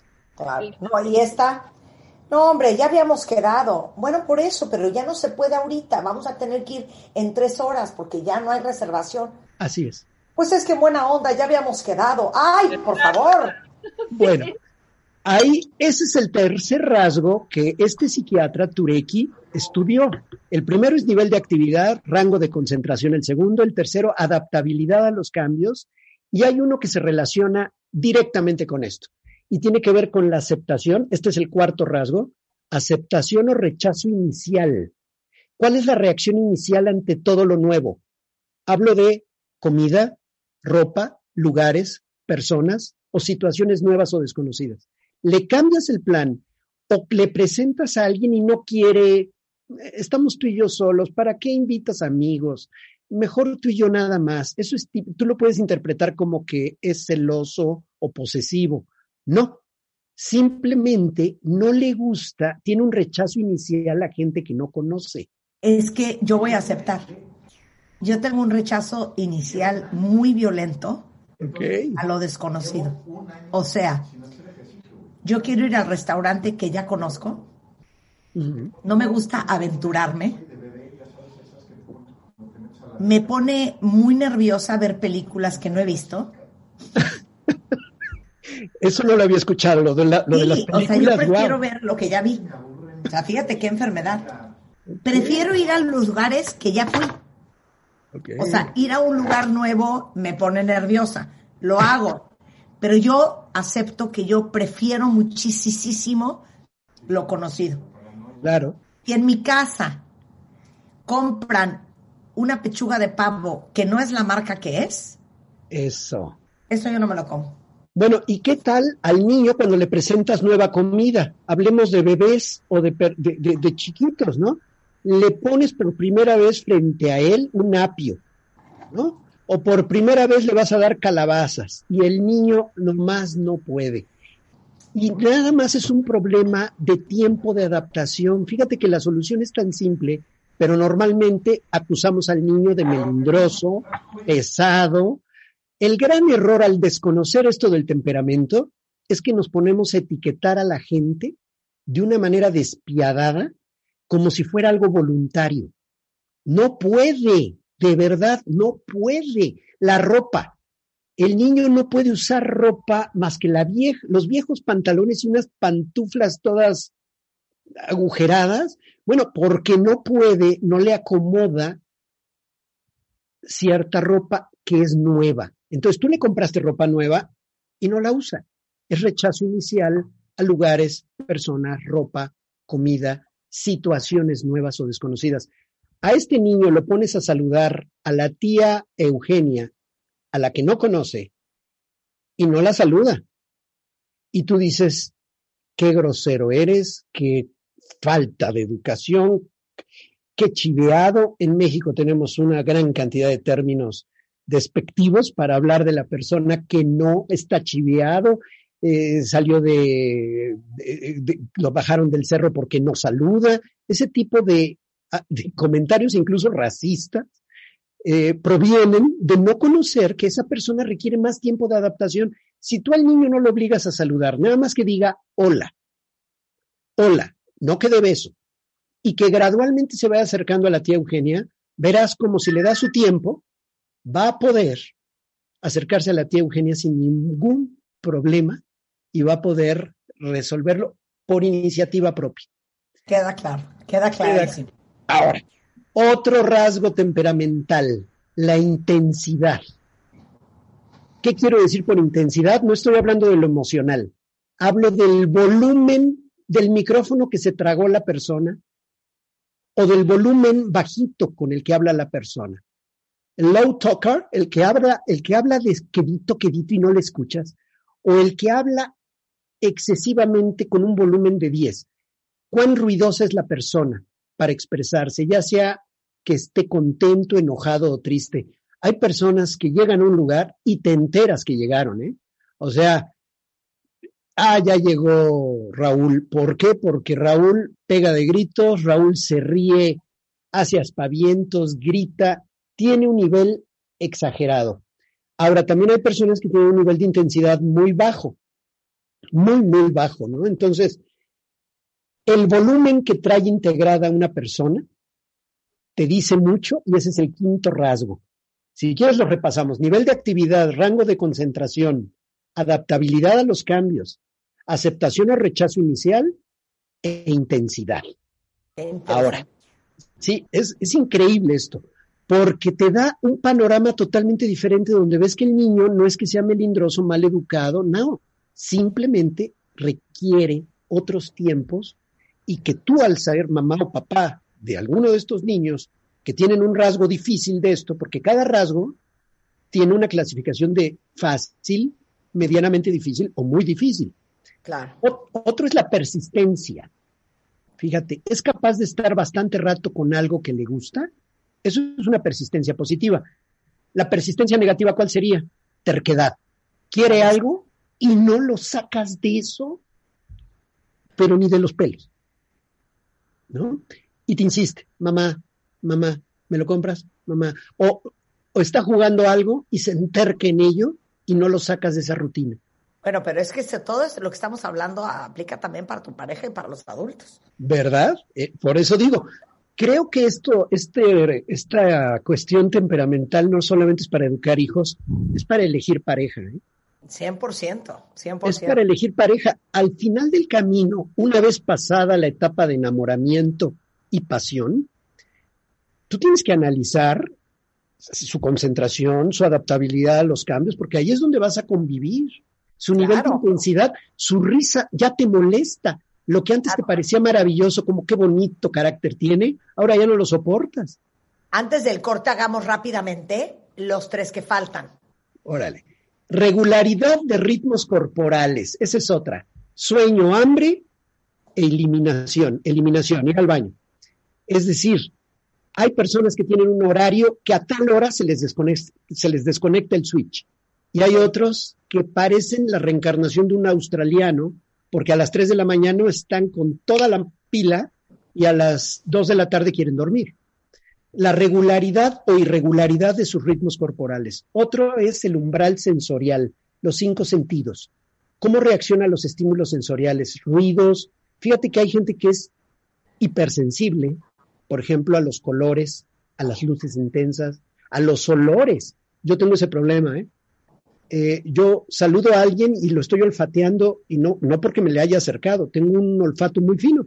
Bueno, le llamo fino, pero en realidad es una lata porque olfateo todo. Y eso te conduce directamente a un problema, por ejemplo, en sabores. El tacto, Rebeca, por ejemplo. Hay niños que no soportan y no pueden con ciertas texturas de la ropa. De acuerdo. No pueden. Conozco un ahora es un hombre, pero cuando era niño conozco una persona que no soportaba las sábanas sobre sus pies. Tenía que dormir con los pies de fuera porque no podía con la textura. O el calor, la temperatura corporal es otra. Y por último, el estado de ánimo o emocional crónico. ¿Cuál es su humor más frecuente? ¿Qué tan jetón es, Marta? ¿Predominan las emociones positivas o negativas? ¿Cuál predomina? Hay niños que están con jeta todo el día y no es que estén mal. Así son temperamentalmente. Preocupones, jetonzones, les llevaste al payaso, les diste tres marometas y sin embargo el niño, como largo el personaje de los locos Adams, lo único que hace es esbozar una sonrisa de lado. En cambio hay otros niños con un estado de ánimo tan ligero, tan agradable, pues que los disfrutas mucho. Entonces, un niño con el estado de ánimo o estado emocional crónico jetonzón, negativón, es un niño, es una persona con la cual la convivencia se dificulta mucho. ¿Qué tal en pareja? Te presentaste a tus amigas y qué te parecieron? Eh, pues más. O sea, como que nada le agrada, nada lo satisface o nada le gusta. Claro. Y de verdad está más allá. Todo lo que acabas de decir. Y, y me falta una en pareja, ¿eh? Qué importante es que tu percepción de lo que es divertido sea similar a lo que es divertido para tu pareja. Uh, es básico y sabes que tiene mucho que ver con rango de concentración, con nivel de actividad, con los puntos anteriores. Para ti es divertidísimo sentarte a tomar el sol y para él, perdóname, ya quiere estar esquiando, como ponía yo en el ejemplo anterior, o tú eres intensa, te parece divertidísimo ir del teatro y saliendo del teatro irte a tomar la copa y saliendo de la copa te vas a otra cosa, etcétera, y el otro ya se quiere acostar. Qué fuerte. Qué fuerte, eso es muy fuerte. Por ahí va. Ok, regresando del corte que vamos a aprender. Vamos a aprender primero a clasificar qué tan difícil es la interacción y la convivencia con una persona de temperamento difícil, justamente, qué efectos produce en la familia y dos, algunas estrategias que puedan ayudarnos a que la propia persona con el temperamento difícil en un rasgo, ojo, no hay personas difíciles o fáciles, eso es una clasificación muy boba o muy tonta. En cada rasgo tenemos una clasificación de fácil, ligeramente difícil, difícil y muy difícil. Hay, niños que podríamos clasificar como matamadres. El matamadres es el que tiene nueve de los rasgos en un, en un nivel de dificultad. Y vamos a ver algunas estrategias que puedan ayudarle tanto al niño como a la familia a sobrevivir un temperamento difícil. Regresando del corte, no se vaya.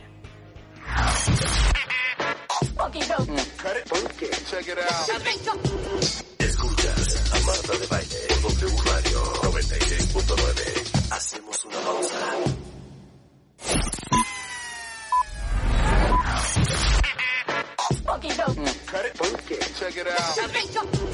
Escuchas a Marta de Baile, W Radio 96.9. Estamos de vuelta.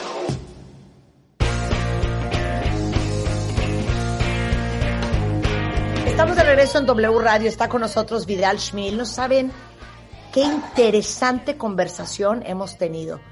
¿Por qué fluimos mejor con algunos hijos y con otros no? Y todo lo que hemos hablado, la verdad es que aplica muy bien para pareja. Ya dimos, eh, digamos que, la explicación de los nueve puntos del temperamento, que es la forma en que actúa una persona y que es observable a través de nueve rasgos principales de comportamiento que explicamos en la primera media hora. Ahora, Vidal, ¿a dónde vamos? vamos a ver qué tan difícil o fácil es la convivencia en función de estos rasgos. El nivel de actividad puede ser fácil cuando el nivel de actividad es bajo, pero cuando es alto se convierte en algo difícil. Una persona, por ejemplo, puede ser en un rasgo, vamos a hablar de cualquiera de los nueve, vamos a poner el de eh, adaptabilidad a los cambios o regularidad de ritmos corporales. Vamos a poner una persona irregular para ir al baño, para dormir, para comer, pues se vuelve esa irregularidad un problema de convivencia. Entonces, tú tendrías que clasificar cada uno de estos nueve rasgos temperamentales, los tendrías que clasificar en básicamente fácil, pero con algunos rasgos difíciles, el promedio de todos estos rasgos te puede dar una persona que sea difícil de convivir, muy difícil, y, ahí te va el peor, el imposible. En el caso de los niños, el matamadres. Y en el caso de pareja, el mata, el mata pareja. O sea, de plano, no hay quien pueda con esa persona. Y no, no es necesariamente por un problema de trauma con su mamá o con su papá o que espiritualmente esté pagando un karma. No, puede ser algo que simplemente como rasgo temperamental no ha podido manejar. El temperamento se hereda y ¿qué sucede con la madre cuando tenemos un hijo o con el padre? Cuando tienes un hijo, una hija que es temperamentalmente difícil.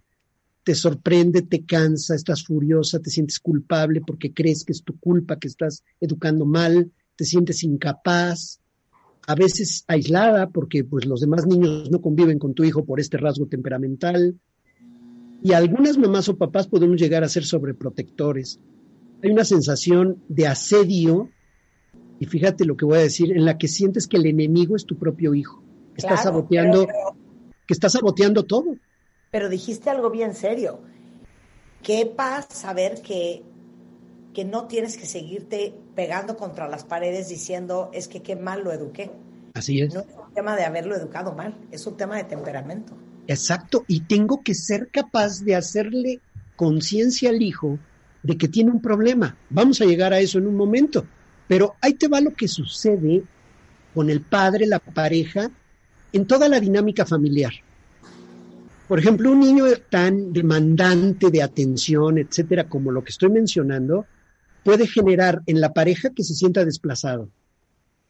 Se cuestiona lo que está haciendo la mamá. Toda la familia juzga a la mamá. La madre no, tiene energía para su pareja, obviamente se afecta la relación de pareja.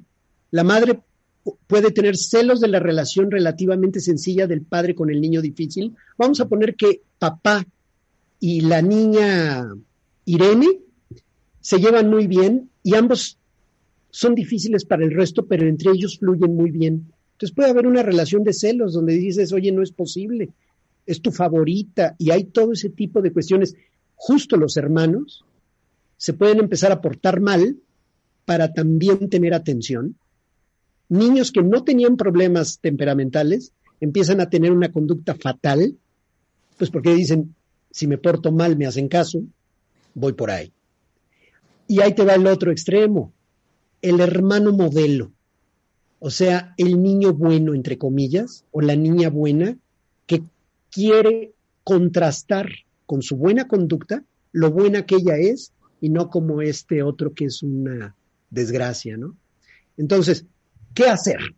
Marta, ya, vamos a ver, ¿qué podemos hacer? Porque si la cosa se puede poner muy difícil, los suegros metiéndose, opinando, la suegra, la abuela, todos juzgándote, y el niño pareciera que es un enemigo que está asediando a la familia, ¿no? No, y aparte les voy a decir una cosa. Hay familias en donde todos los hijos tienen buen temperamento. Y hay familias en donde con que uno tenga mal temperamento, descompone toda la dinámica familiar. Tal cual. Entonces no le pareció el cambio y quería ir a nadar y como van a tener que ir a nadar hasta dentro de tres días y van a un restaurante, entonces azotó la puerta, no quiere ir, ya, ya hizo un berrinche, etcétera. ¿Qué hacer?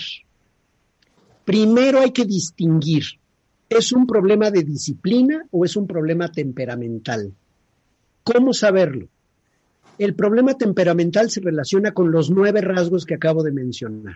Actividad, concentración, cambio, aceptación o rechazo inicial, intensidad, persistencia negativa, terquedad, pues, regularidad o irregularidad de ritmos corporales, umbral, de umbral sensorial y humor crónico. Si tiene algo que ver con eso, es temperamental. Ahora, hay niños que simplemente, vamos a poner un caso. Un niño en la cena de Navidad escupe el bacalao que preparó la tía Josefina con todo el cariño y el amor. Y lo escupe sobre la mesa y dice, guácala sabe asqueroso. Ahí tienes dos problemas en uno. Primero, temperamentalmente, efectivamente, el bacalao puede tener un sabor que hace que el niño no lo soporte y eso es temperamental. Pero escupirlo sobre la mesa es disciplinario. O sea, una, cosa, es que no, una cosa es que no te guste y otra cosa es que seas un pelado que escupe sobre la mesa. Sí. ¿Ok? Entonces, hay que distinguirlo y decirle, a ver, entiendo que no te guste y está bien que no te guste. No puedes escupir sobre la mesa. Claro. Son cosas diferentes. Otro ejemplo, dale. Vamos, a ver. La niña está simplemente jugando, entretenida con sus muñecas, y tú ya quieres que se bañe. Y entonces ni siquiera le dices, ya es hora de cuando el reloj llegue a tal lugar, la manecilla, por favor compra un reloj de manecillas, y le dices, cuando el reloj llegue acá, dejas de jugar y vamos a ir a tal lugar a bañarte. No, la mamá no hace eso, simplemente la toma, se la lleva cargada y la niña hace un berrinche brutal que se priva, no la pudiste ni bañar. ¿Qué está pasando ahí? Simplemente es temperamental, no le diste tiempo para la transición o para el cambio. Y ahí no tiene nada que ver con disciplinario o con que sea cochina o con que no le guste bañarse. Tiene que ver con temperamento. Entonces tienes que ser capaz de distinguir que tu hija le cuestan los cambios y les debes de prevenir. Y hay distintas técnicas para ello. Entonces, si es temperamental, yo recomiendo lo siguiente. Primero, una actitud empática. No la juzgues.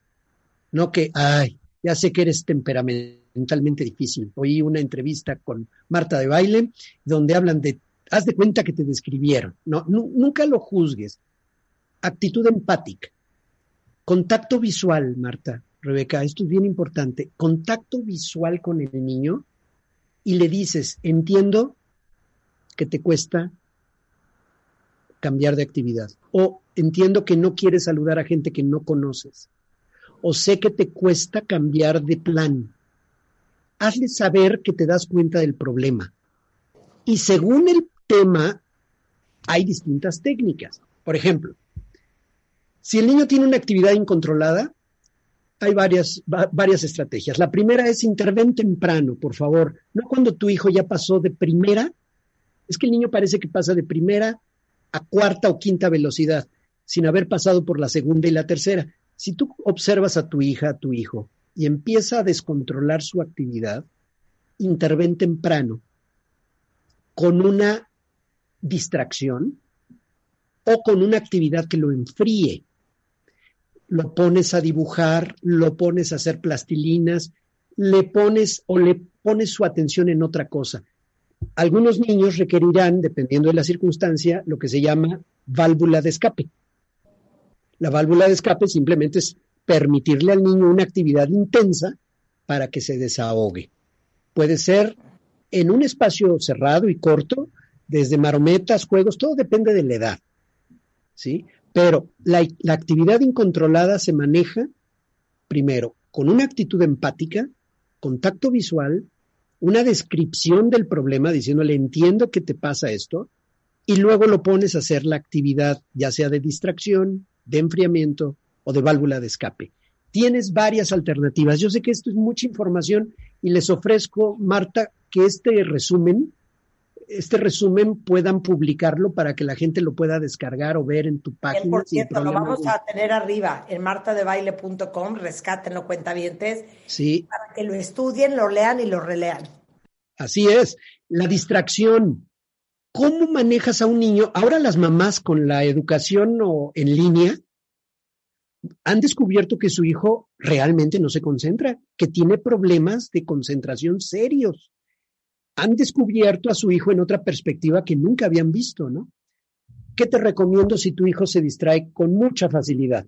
Segmenta conscientemente la concentración. Es lo que se llama pausas conscientes. ¿Qué es la pausa consciente? Cinco minutos que haga, cinco o seis minutos que haga algo y luego lo interrumpes dos minutos. Y esos dos minutos son de descanso. No es para irse a correr. Es no hagas nada toma agua, estate aquí sentado. Y luego otros cinco minutos de concentración. Dos minutos de pausa consciente, otros cinco minutos de concentración. Hay personas que dicen, eso no funciona, el niño se divaga, ya está divagado, ya lo perdiste. Haz que sea consciente de las pausas que necesita. La gran técnica es segmentar la concentración. Una buena maestra en línea da clase, empieza con una explicación, posteriormente hace una, una actividad manual, posteriormente un poquito de descanso contando chistes o cualquier otra cosa, luego vuelve a trabajar en concentración. Los malos maestros se la pasan, hable y hable y hable tres horas seguidas. Tienen que segmentar tiempos de concentración.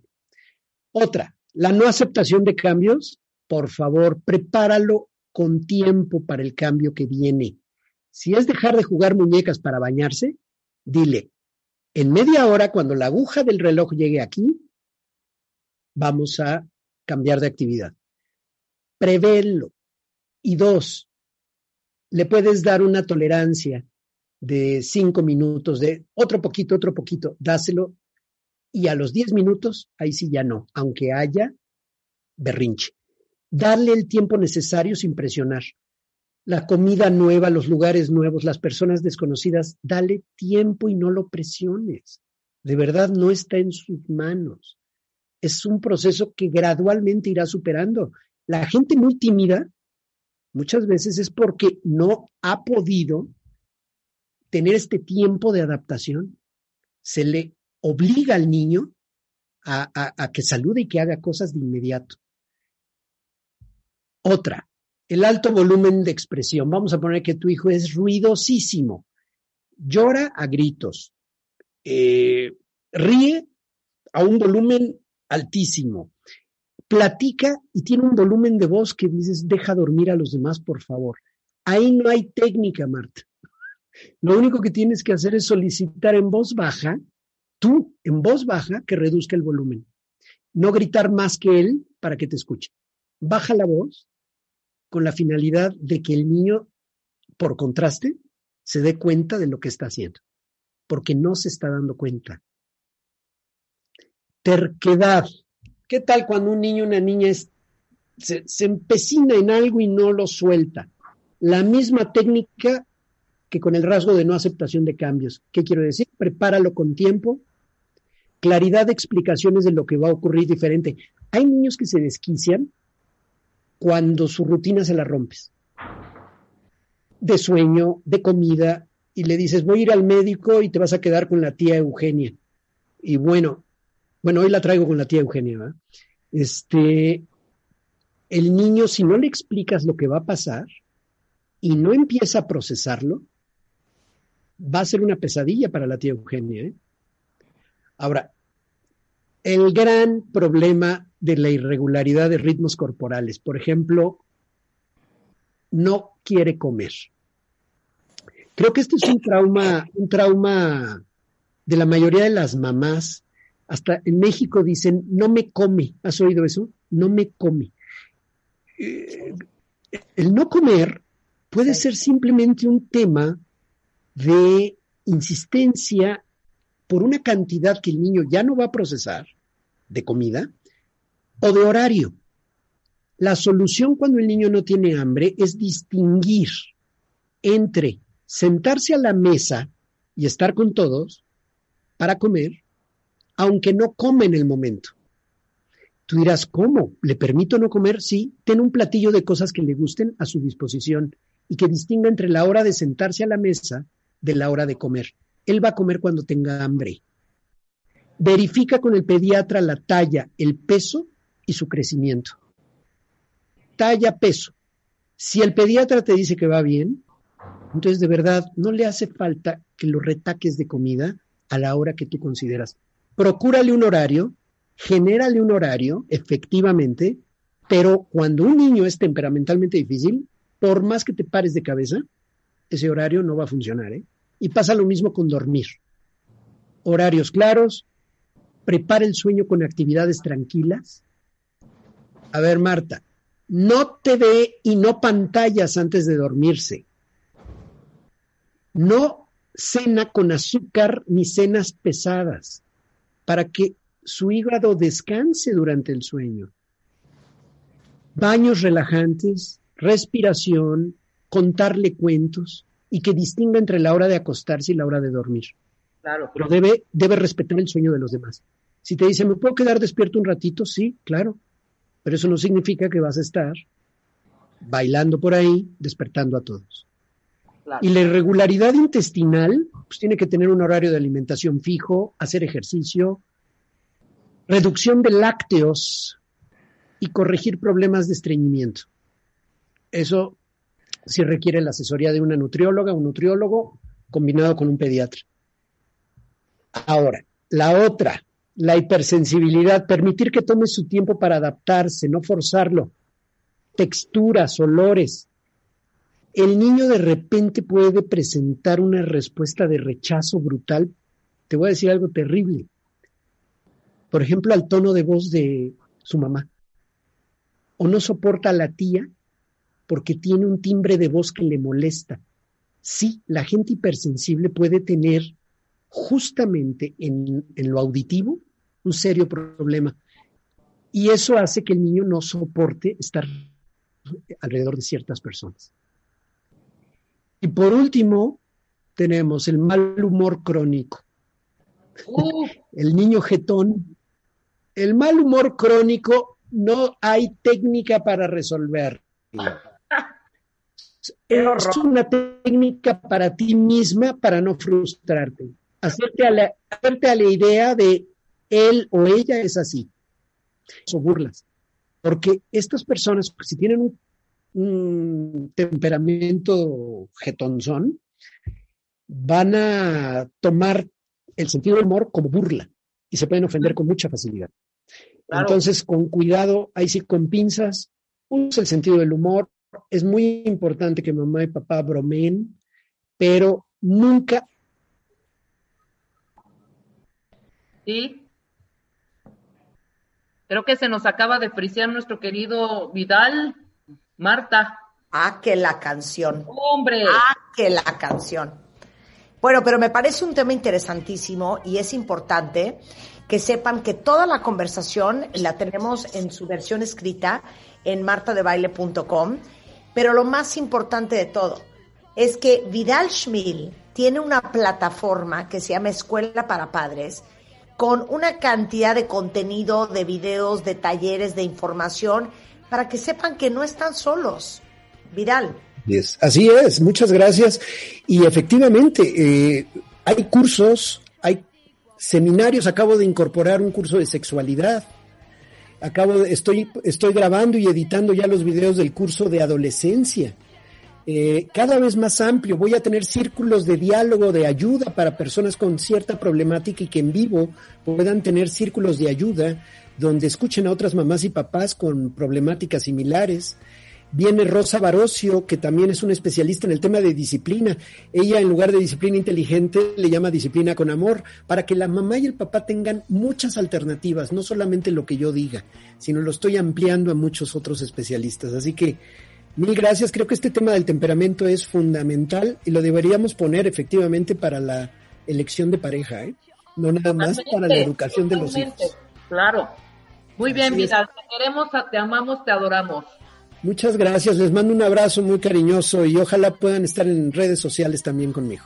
Totalmente, escuelaparapadres.com, otra vez, escuela-padres en Twitter, por si quieren conectar con Vidal Schmil y con otros padres que a lo mejor estén viviendo lo mismo que están viviendo ustedes.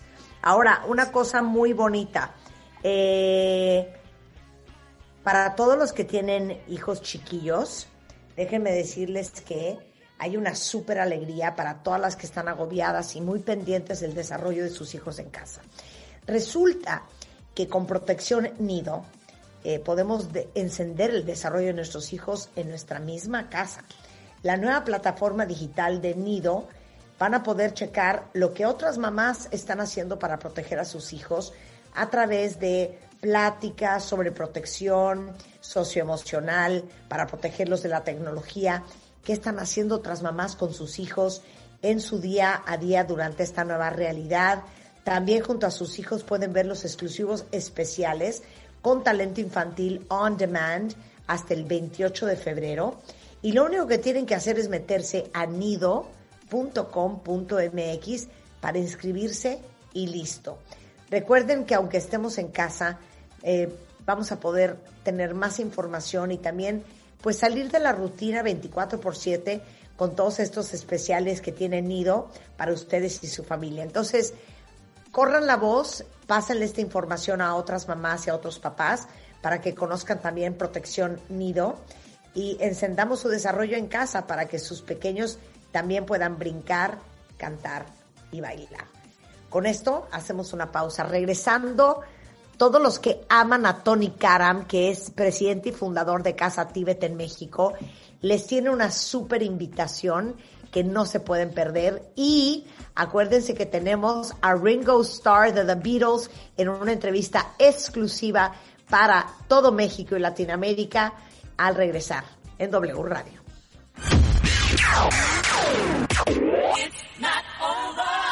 Escuchas a Marta de Baile por W Radio 96.9. Hacemos una pausa. Estamos donde estés. Escuchas a Marta de Baile 96.9 por W.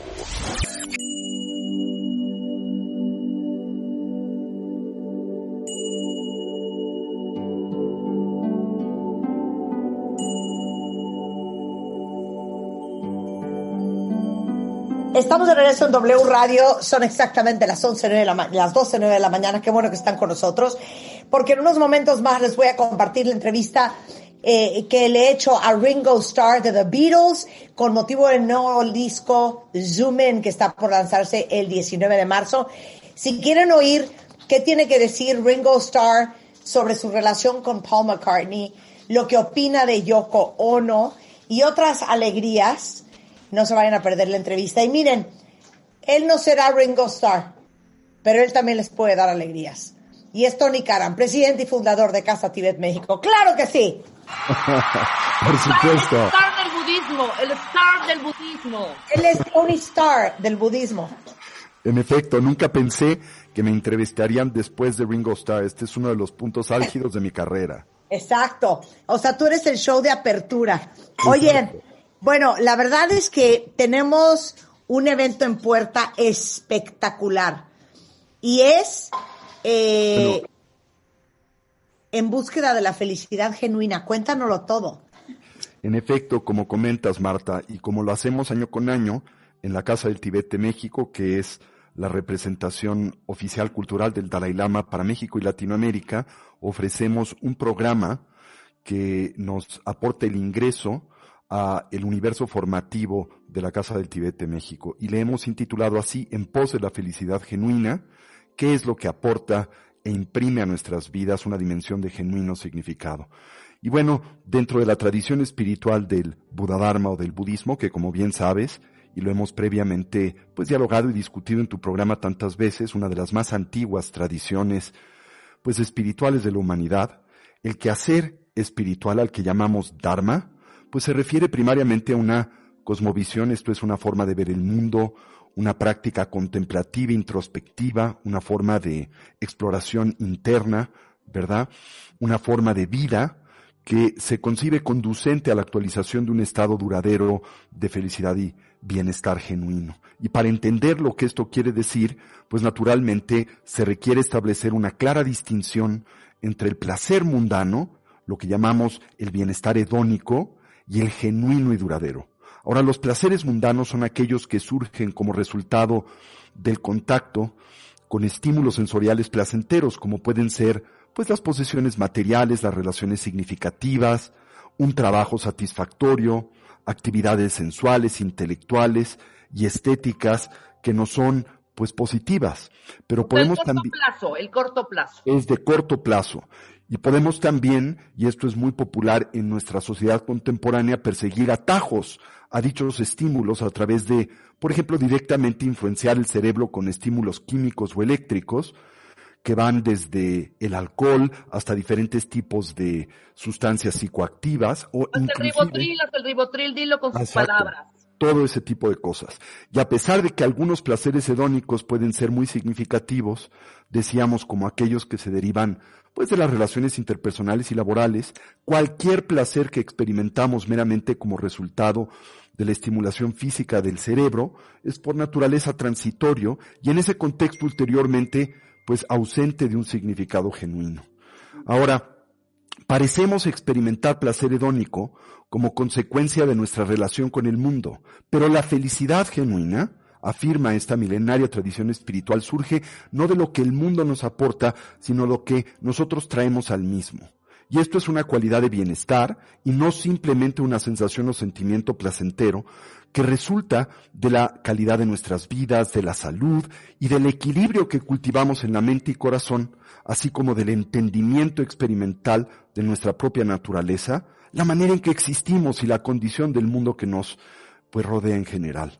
Ahora, este es el objetivo fundamental de la ascesis espiritual del Buda Dharma, la consecución de esta dimensión de largo plazo y genuina de bienestar duradero, que en efecto emana del equilibrio, entre la mente y el cuerpo, y especialmente de una mente dotada de sabiduría, que en el contexto del Buda Dharma se comprende como una que entiende las cosas como son, ¿Por qué? Porque uno de los grandes descubrimientos del budismo a lo largo de su muy eh, prolongada historia es que nosotros, los seres humanos, primariamente sufrimos no por lo que el mundo nos hace, sino por la manera en que nosotros entendemos, decodificamos e interpretamos esos estímulos y sucesos vitales. A ver, explica eso a fondo y danos ejemplos.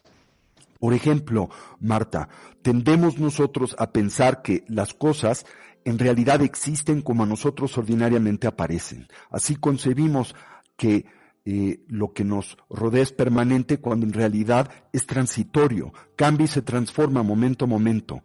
Concebimos que aquello y aquellos que en realidad están compuestos de partes y emergen en dependencia de una mirada de condiciones y circunstancias, existen por sí mismos, desde su propio lado, independientes de esas condiciones y circunstancias y a la interpretación que hacemos de ellos. Creemos que aquello que nos puede aportar bienestar temporal nos puede aportar bienestar genuino e ignoramos simultáneamente cuáles son las causas genuinas del bienestar duradero, ¿no?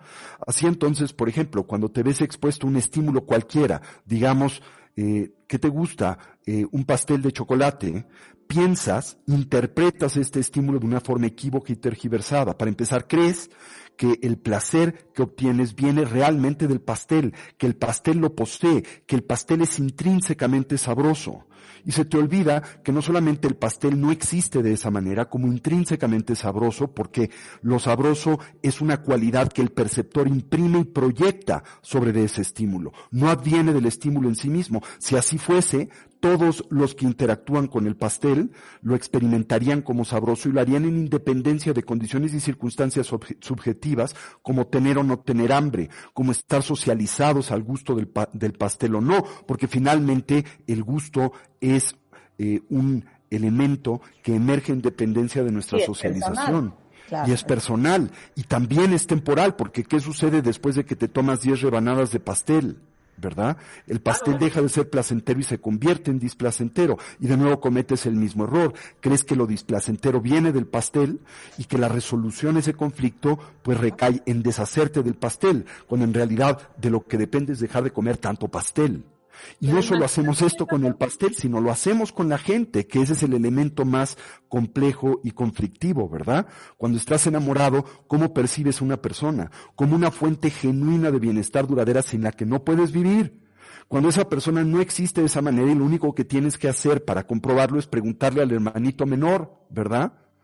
Y decirle, oye, tu hermana existe como a mí aparece como una fuente confiable y verdadera de felicidad duradera.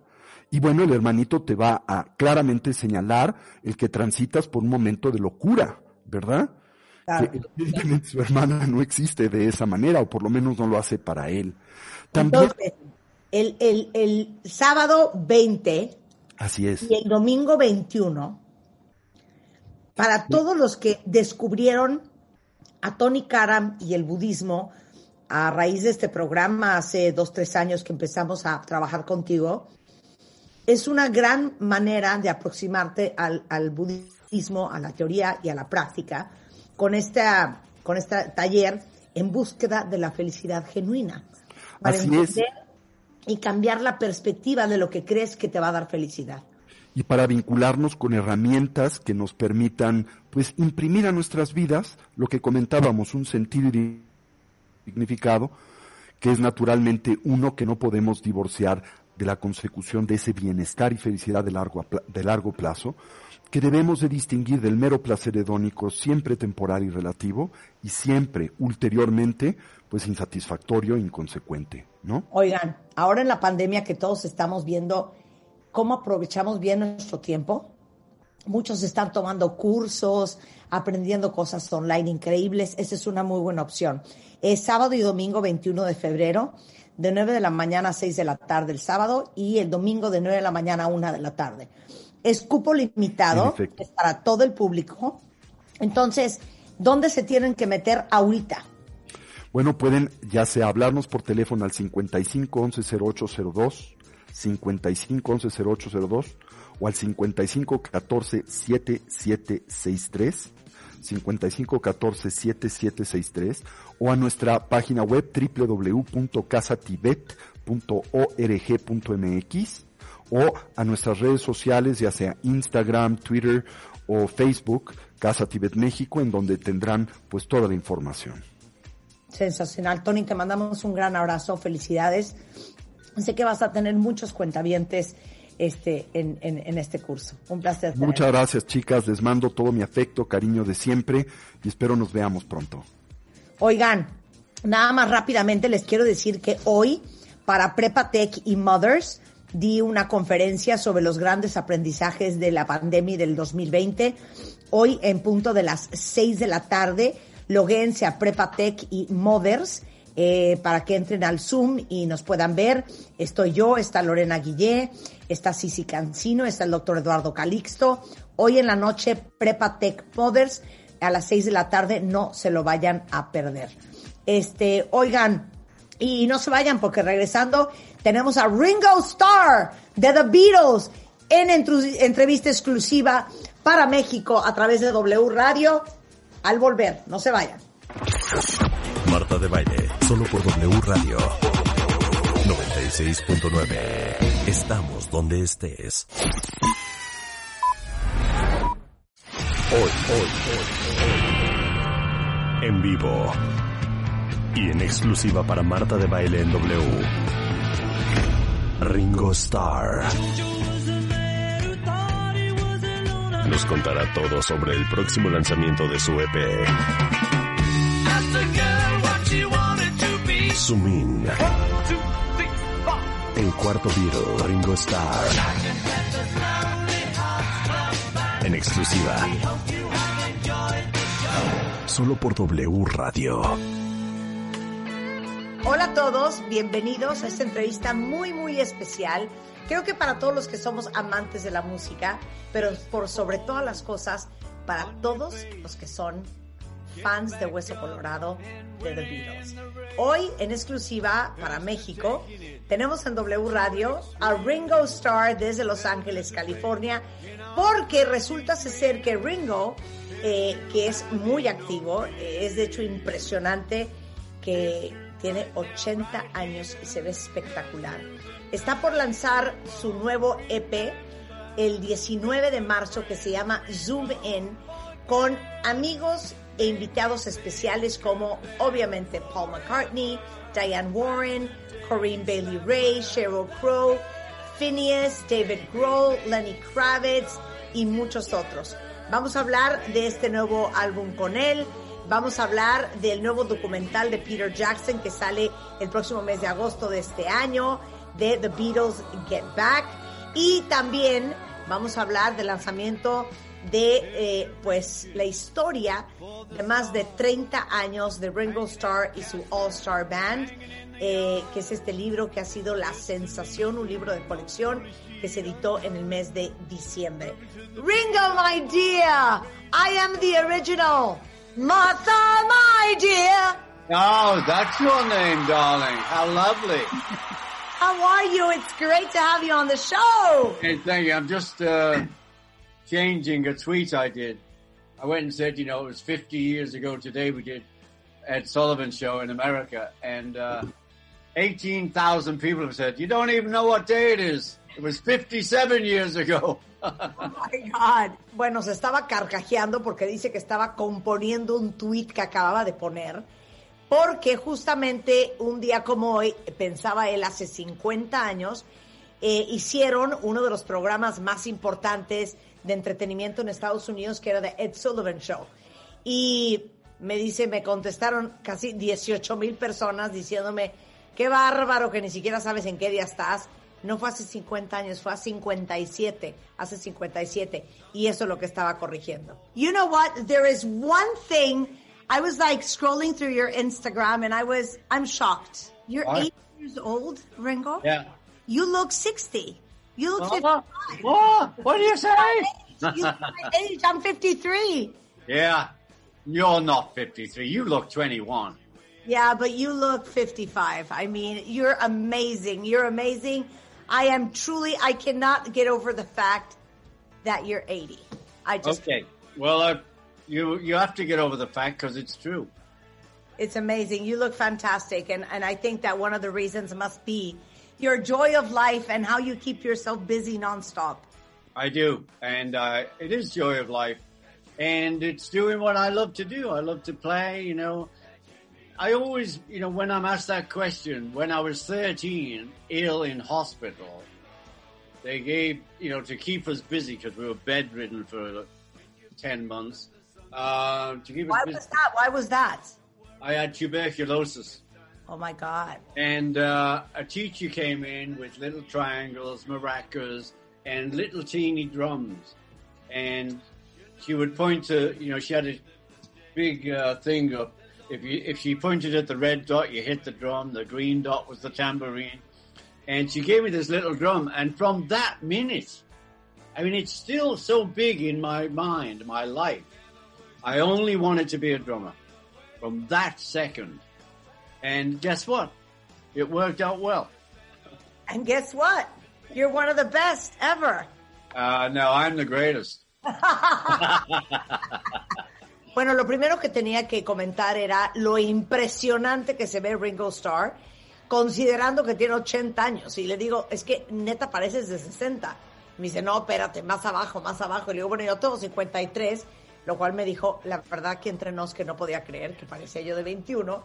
Pero me dijo, pues te digo algo, créelo. O sea, tengo 80 años. Y te voy a decir una cosa, todavía me impresiona muchísimo ver para atrás y darme cuenta lo magnífica y lo enorme que, resultó mi vida. Eh, me acuerdo cuando tenía yo 13 años que estuve 10 meses hospitalizado y le pregunto que por qué. Y me dice que porque tuvo tuberculosis. Y como tenían que estar acostados todos los niños en la cama, una de las enfermeras les trajo unas maraquitas, una, una pandereta, les trajo unos, eh, una batería y ella les iba enseñando cómo tocar eh, según eh, el, color del circulito que, que, les enseñaba.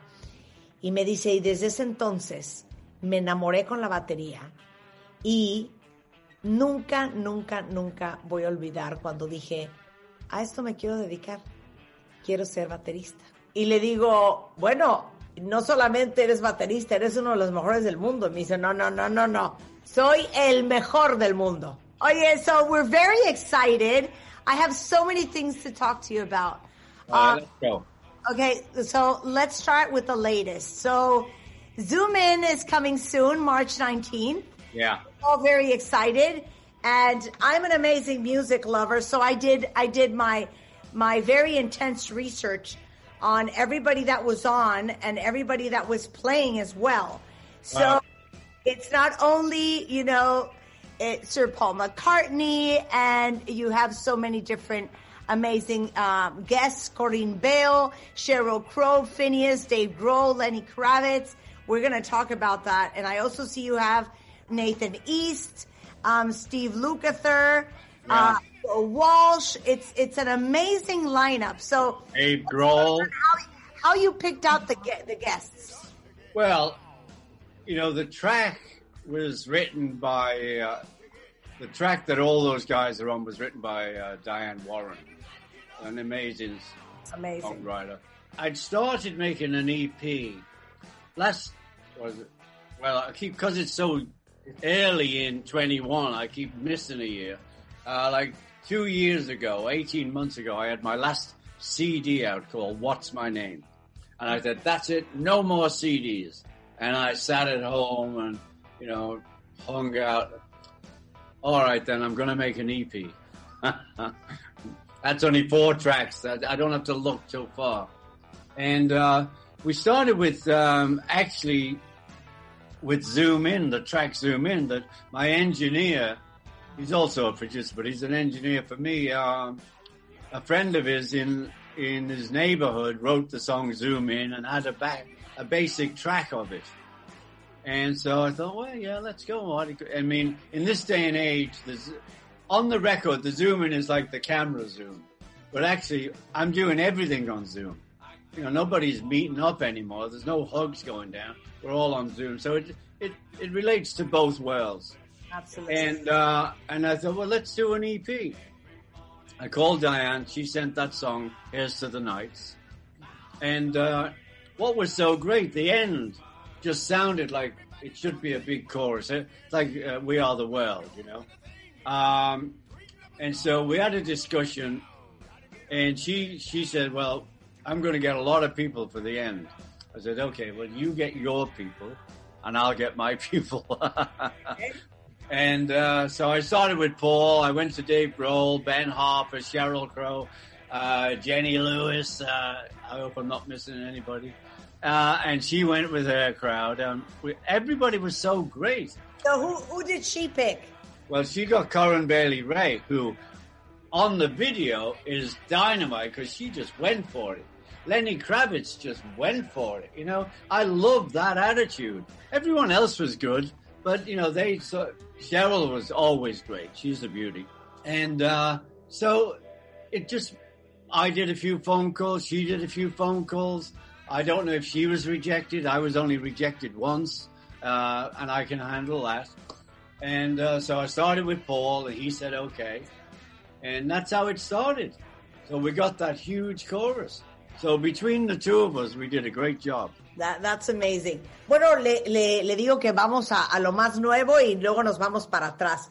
El lanzamiento de su nuevo disco, de su nuevo EP, Zoom In, que es el próximo 19 de marzo, y tiene unos invitados extraordinarios. Obviamente está Paul McCartney, está Diane Warren, Corinne Bell Ray, Sheryl Crow, eh, Phineas, Dave Grohl, Lenny Kravitz, y aparte tiene grandes, grandes músicos tocando con él.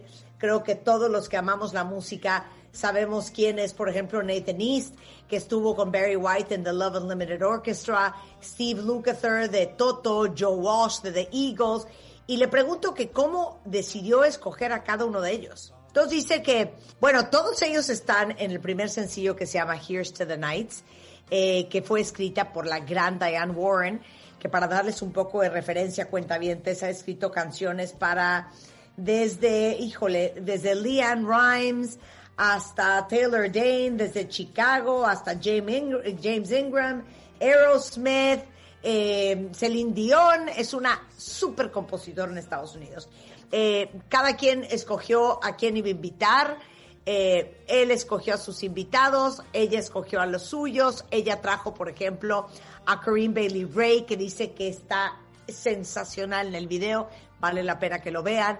Uh, ella también escogió a Sheryl Crow, que dice es lo máximo esa mujer y es la bomba. Y la verdad es que en esa canción nos dimos cuenta que tenía que al final haber como una especie de coro, por eso oyes a todos ellos juntos, muy como tipo You Are the World, eh, una canción muy famosa de los ochentas que seguramente todos recordarán. Y, y la verdad es que eh, se tardó 18 meses en, trabajar en este proyecto. Ya había hecho un CD, ya se había aburrido, dijo, ¿qué podemos hacer? Plena pandemia y dijo, pues vamos a hacer un, un EP. Y hace justamente 18 meses comenzó este proyecto que nace primero con eh, la canción de Zoom In, que estaba escrita por un amigo de eh, su productor, Mr. Sugar, y de ahí dijeron, ¿por qué no en vez de hacer solamente una canción hacemos un EP? Y así es como nace el nuevo EP Zoom In, que se lanza el próximo 19 de marzo. I've, I've always wondered, um, do you do you talk to Paul a lot? Do you like miss each other?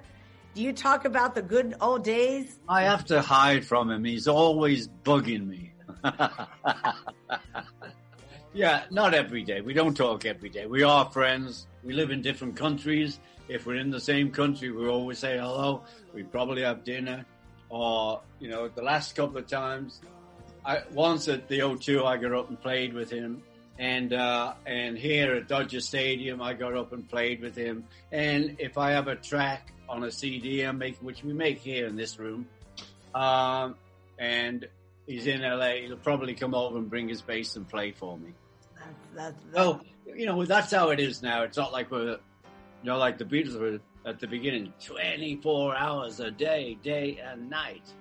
Uh, now we have a bit of space. Ahora que mencionó a Paul McCartney, le digo, oye, ¿cómo es tu relación con Paul McCartney? Hablan mucho y me dijo, no me deje en paz. Digo, no, no es cierto. La verdad es que eh, somos muy amigos, no nos hablamos diario, pero hemos tocado juntos. Ahora que él estuvo no hace tanto en el Dodger Stadium, eh, tocamos juntos, me subí a tocar con él. Si yo estuviera grabando algo en este estudio, que es donde normalmente grabo, que es su casa en Los Ángeles, eh, y le pidiera que trajera su bajo y echar un palomazo, 100% lo haría. Eh, lo haría y entonces pues eh, no hablamos tan seguido, pero, pero pues son cercanos. Y, y al final pues dice es muy diferente a como éramos antes, cuando éramos The Beatles, que vivíamos pegados eh, unos con otros 24 horas al día. Ya, ya, pues la verdad es que ya no es así. this is such an iconic interview for the whole country, and I feel very honored to have been chosen.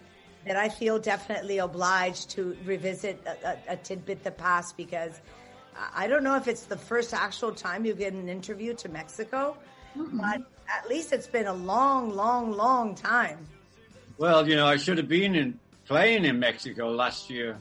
I know, I know, I know. And a lot of other places, and I have to get over that because, you know, I want to play. You know, I turn into a five year old. I want to play. No, nobody's playing. And, you know, what amazes me is how little I knew and everybody knew. Because I remember in March telling the fans that, you know, I had a tour last year for May, June. I also had one for October, but we're dealing with the May, June one.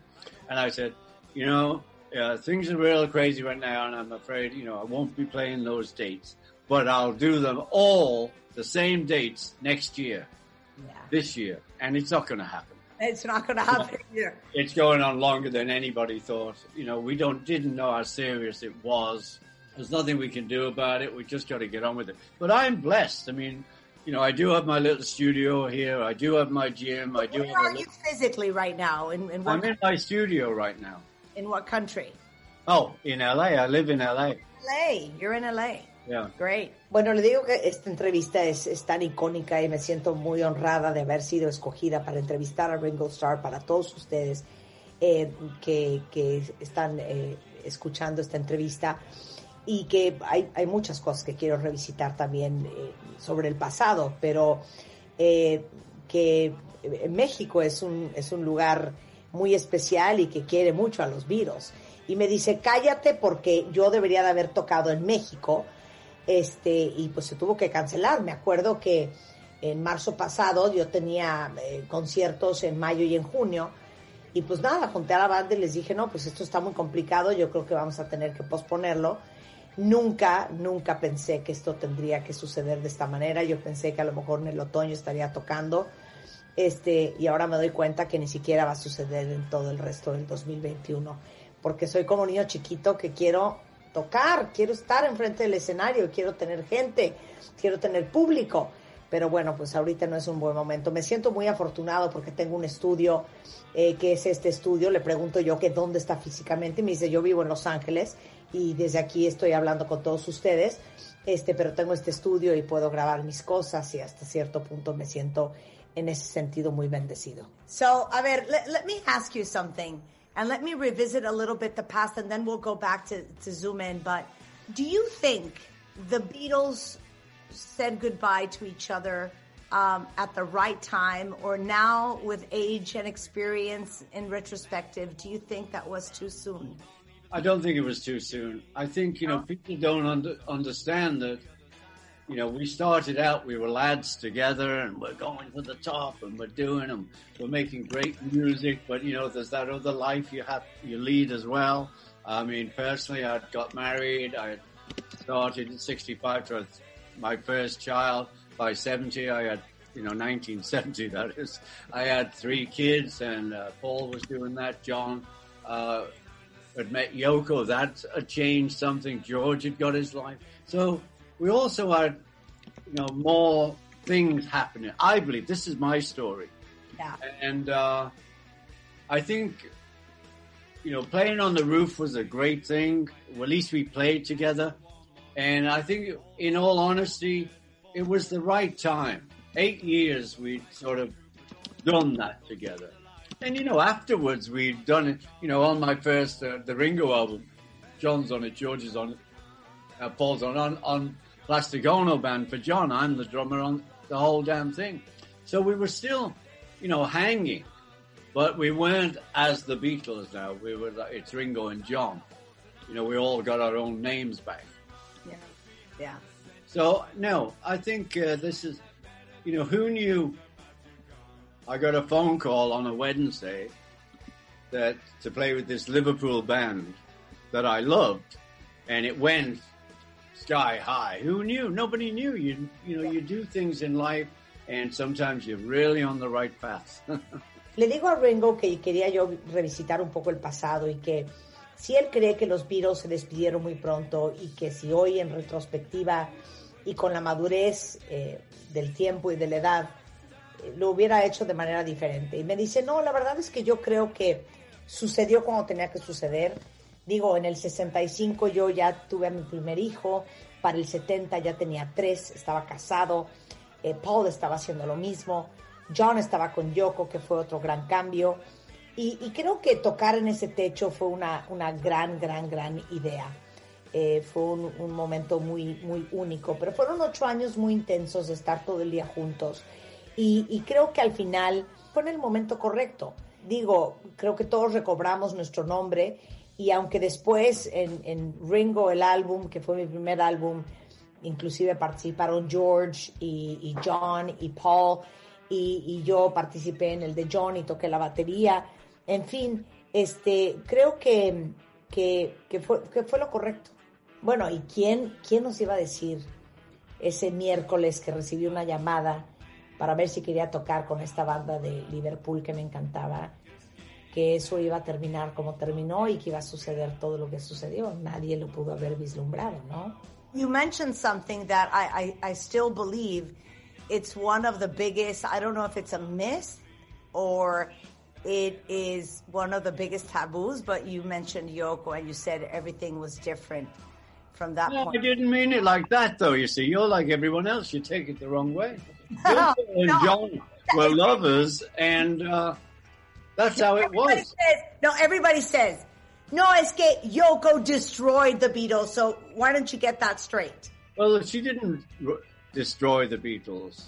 You know, I mean, it was strange. We walked into EMI and there was a bed in the room and Yoko was in it. We didn't know she was a visual artist. And, uh, that was strange because Maureen, my wife, I can talk about hers. If she came to the studio in eight years, like added together for two and a half hours, that was about it. But suddenly we had, you know, this person, Yoko, and I went to John and I said, what, what's going on? And he said, which was great. He said, well, you know, when you go home and uh, Maureen says, well, you know, what'd you do today? And, and you, usually you say, oh, yeah, we met, we did a few tracks, you know, we had a laugh and that's it. He says, Yoko and I want to know what we're both doing because we're in each other's company every second of the day. And I said, oh, okay, I understand that. And that's what they were doing. And it didn't really get in the way of the music. Um, in fact, she joined the Beatles when we were doing the rehearsal for, for the Get Back movie. you know, because George had left. So he'd had an argument with Paul, so he left, you know. It's, it's like, you know, we're four brothers. You have good days, lots of good days, and then you have a bad minute. That's how it is. Of course, of course, of course. Le digo que ahora que mencionó a Yoko Ono y cómo cuando llegó a la vida de John las cosas cambiaron, que a qué se refiere y que me explique, porque estamos de acuerdo que uno de los grandes mitos es que Yoko destruyó a The Beatles y le digo a, Ringo que pues aclara el tema. A lo cual me contesta, no, a ver, no, no, no, yo no creo que Yoko haya destruido a los Beatles. Eh, hay una historia muy graciosa que dice que en la disquera, en, en EMI o EMI, de repente un día llegué y había una cama, así, a medio estudio, y en esa cama acostada estaba Yoko Ono. Y me llamó muchísimo la atención porque mi esposa Mora, digamos que si en ocho años habrá estado en el estudio en total dos horas y media, es mucho. Entonces, pues ver esa escena fue un poco de no entiendo qué está pasando. Entonces llegué y le dije a John, oye, ¿de qué se trata esto? ¿Por qué está esta mujer acostada en esta cama? Y dijo, mira, ubicas que cuando estás casado, llegas a tu casa de un día de trabajo y te pregunta a tu esposa cómo estuvo y pues a lo mejor lo máximo que le dirás es, ah, pues hicimos algunas canciones y nos reímos un poco, punto y se acabó. Pero Yoko y yo queremos saber lo que pasa cada segundo de nuestra vida y de nuestro día. Y lo queremos compartir porque queremos estar uno en la vida del otro. Y la verdad es que dice Ringo que Yoko no se metió en la parte musical. Dice, lo único es que sí, nos ayudó con los, los ensayos de la película Get Back, porque eh, George se peleó con Paul, entonces todos se fueron y, y la verdad es que es pues como hermanos, tienes días buenos y tienes días malos. So, one more question. So we're Yeah. ex- super excited. The new EP, the date is March 19th. And, um, you know, the, the book, which is uh, so exciting that you launched in December. I'm sure that many people that are listening to the interview already have that book. Yeah. And, um, and there's something great also coming up, which is the Peter Jackson, The Beatles Get Back, which opens in theaters this coming August. Uh, yeah, Peter Jackson, thank God. I mean, he decided to go on along with us. He looked at the original documentary, which I've never liked. And, uh, I kept moaning, there's no joy in it. There's no fun. And, uh, you know, the two things I've seen, uh, the, what he did with the roof show when we were played on the roof is now 43 minutes long. And also I was talking to Peter, telling him, you know, with, there was a lot of joy when we were working, when we were doing that documentary. And uh, he found footage. He used to come over to my house in LA, and he'd say, "Look what I found!" And we're laughing, we're having fun as a band. And that little teaser that came out uh, is so great because you can see us. We are a band. We are laughing. We're having fun. We're like picking on each other. You know, it's like how it is. So uh, I don't know what the end result is, but I'm sure I trust Peter, and so should you. Oh, absolutely. We trust Peter. Bueno, le digo que hay cosas increíbles para todos, no solamente el lanzamiento del próximo EP, el próximo 19 de marzo, eh, que es Zoom In, sino también viene eh, el, libro que seguramente muchos de ustedes tienen, se lanzó en el mes de diciembre y son los 30 años eh, de All Stars 1989-2019, Ringo Starr, Ringo Rocks. Pero no solamente eso, viene el nuevo documental creado por eh, Peter Jackson eh, que se llama Get Back y eso se lanza en agosto del 2021. A lo cual me dice, sí, la verdad es que estoy muy emocionada, eh, Peter Jackson es maravilloso y eh, la verdad es que el, el, el documental eh, original, el pasado, el antiguo, el clásico de Get Back a mí ni me gustó mucho porque siento que no refleja la felicidad y la alegría que había en la banda y cómo nos carcajeábamos. Eh, tuvimos oportunidad, mi queridísimo Peter Jackson y yo, de eh, reunirnos en Los Ángeles, vi parte del pietaje en donde realmente ves la esencia de cómo la pasábamos como banda, Eh, la tocada en el techo, eh, son 43 minutos completos y no he visto el resultado final, pero estoy seguro que va a quedar espectacular. Yo confío en Peter Jackson y me dice, y tú deberías de confiar también en él. Bueno, Peter Jackson es neozelandés y fue el responsable de todas las series, eh, la saga de The Lord of the Rings, eh, que seguramente se, se, se acordarán muy bien, El Señor de los Anillos, y ahora con este nueva película documental que se llama Get Back to the Beatles, hace su gran regreso. So what would you like uh, to say to all the Mexican fans that will be watching this video and listening to this interview? Yeah. What is that venue I play in Mexico City? Oh, it's Auditorio Nacional, was that Yeah, it? yeah. Well, I should have been there again last year. I and. I've done that venue twice now, three nights on the run. Mexico City loves me. and I love them. Peace and love, Mexico. Goodbye. Thank you so much, my friend. Thank you so much. And we hope to see you in 2022. All the Yeah. best of luck with the new album. Thank you. Le digo que palabras finales para todos ustedes, si hay algo que les quiera decir. Me dice, ¿cómo se llama donde yo iba a tocar? Digo, el Auditorio Nacional. Me dijo, sí, supuse haber tocado ahí y desafortunadamente no pude. Este, amo México y México me ama a mí. Y este, bueno, así es como cerramos esta increíble entrevista con Mr. Ringo Starr. Espero que la hayan disfrutado tanto. Encantador, la verdad. No nos cayó muy bien, nos cayó muy bien Ringo Starr. Eh, y estén muy pendientes con la salida del próximo álbum, se llama Zoom In, 19 de marzo, y el nuevo documental Get Back de Peter Jackson, eh, que sale en el mes de agosto de este año. Eh, con esto nos vamos, cuentavientes, pero no se vayan ustedes mucho más al resto de la tarde en W Radio. Yo de regreso mañana, en punto de las 10. Adiós. Getting back up and winning the race. Escuchas a Marta de Baile 96.9 por W.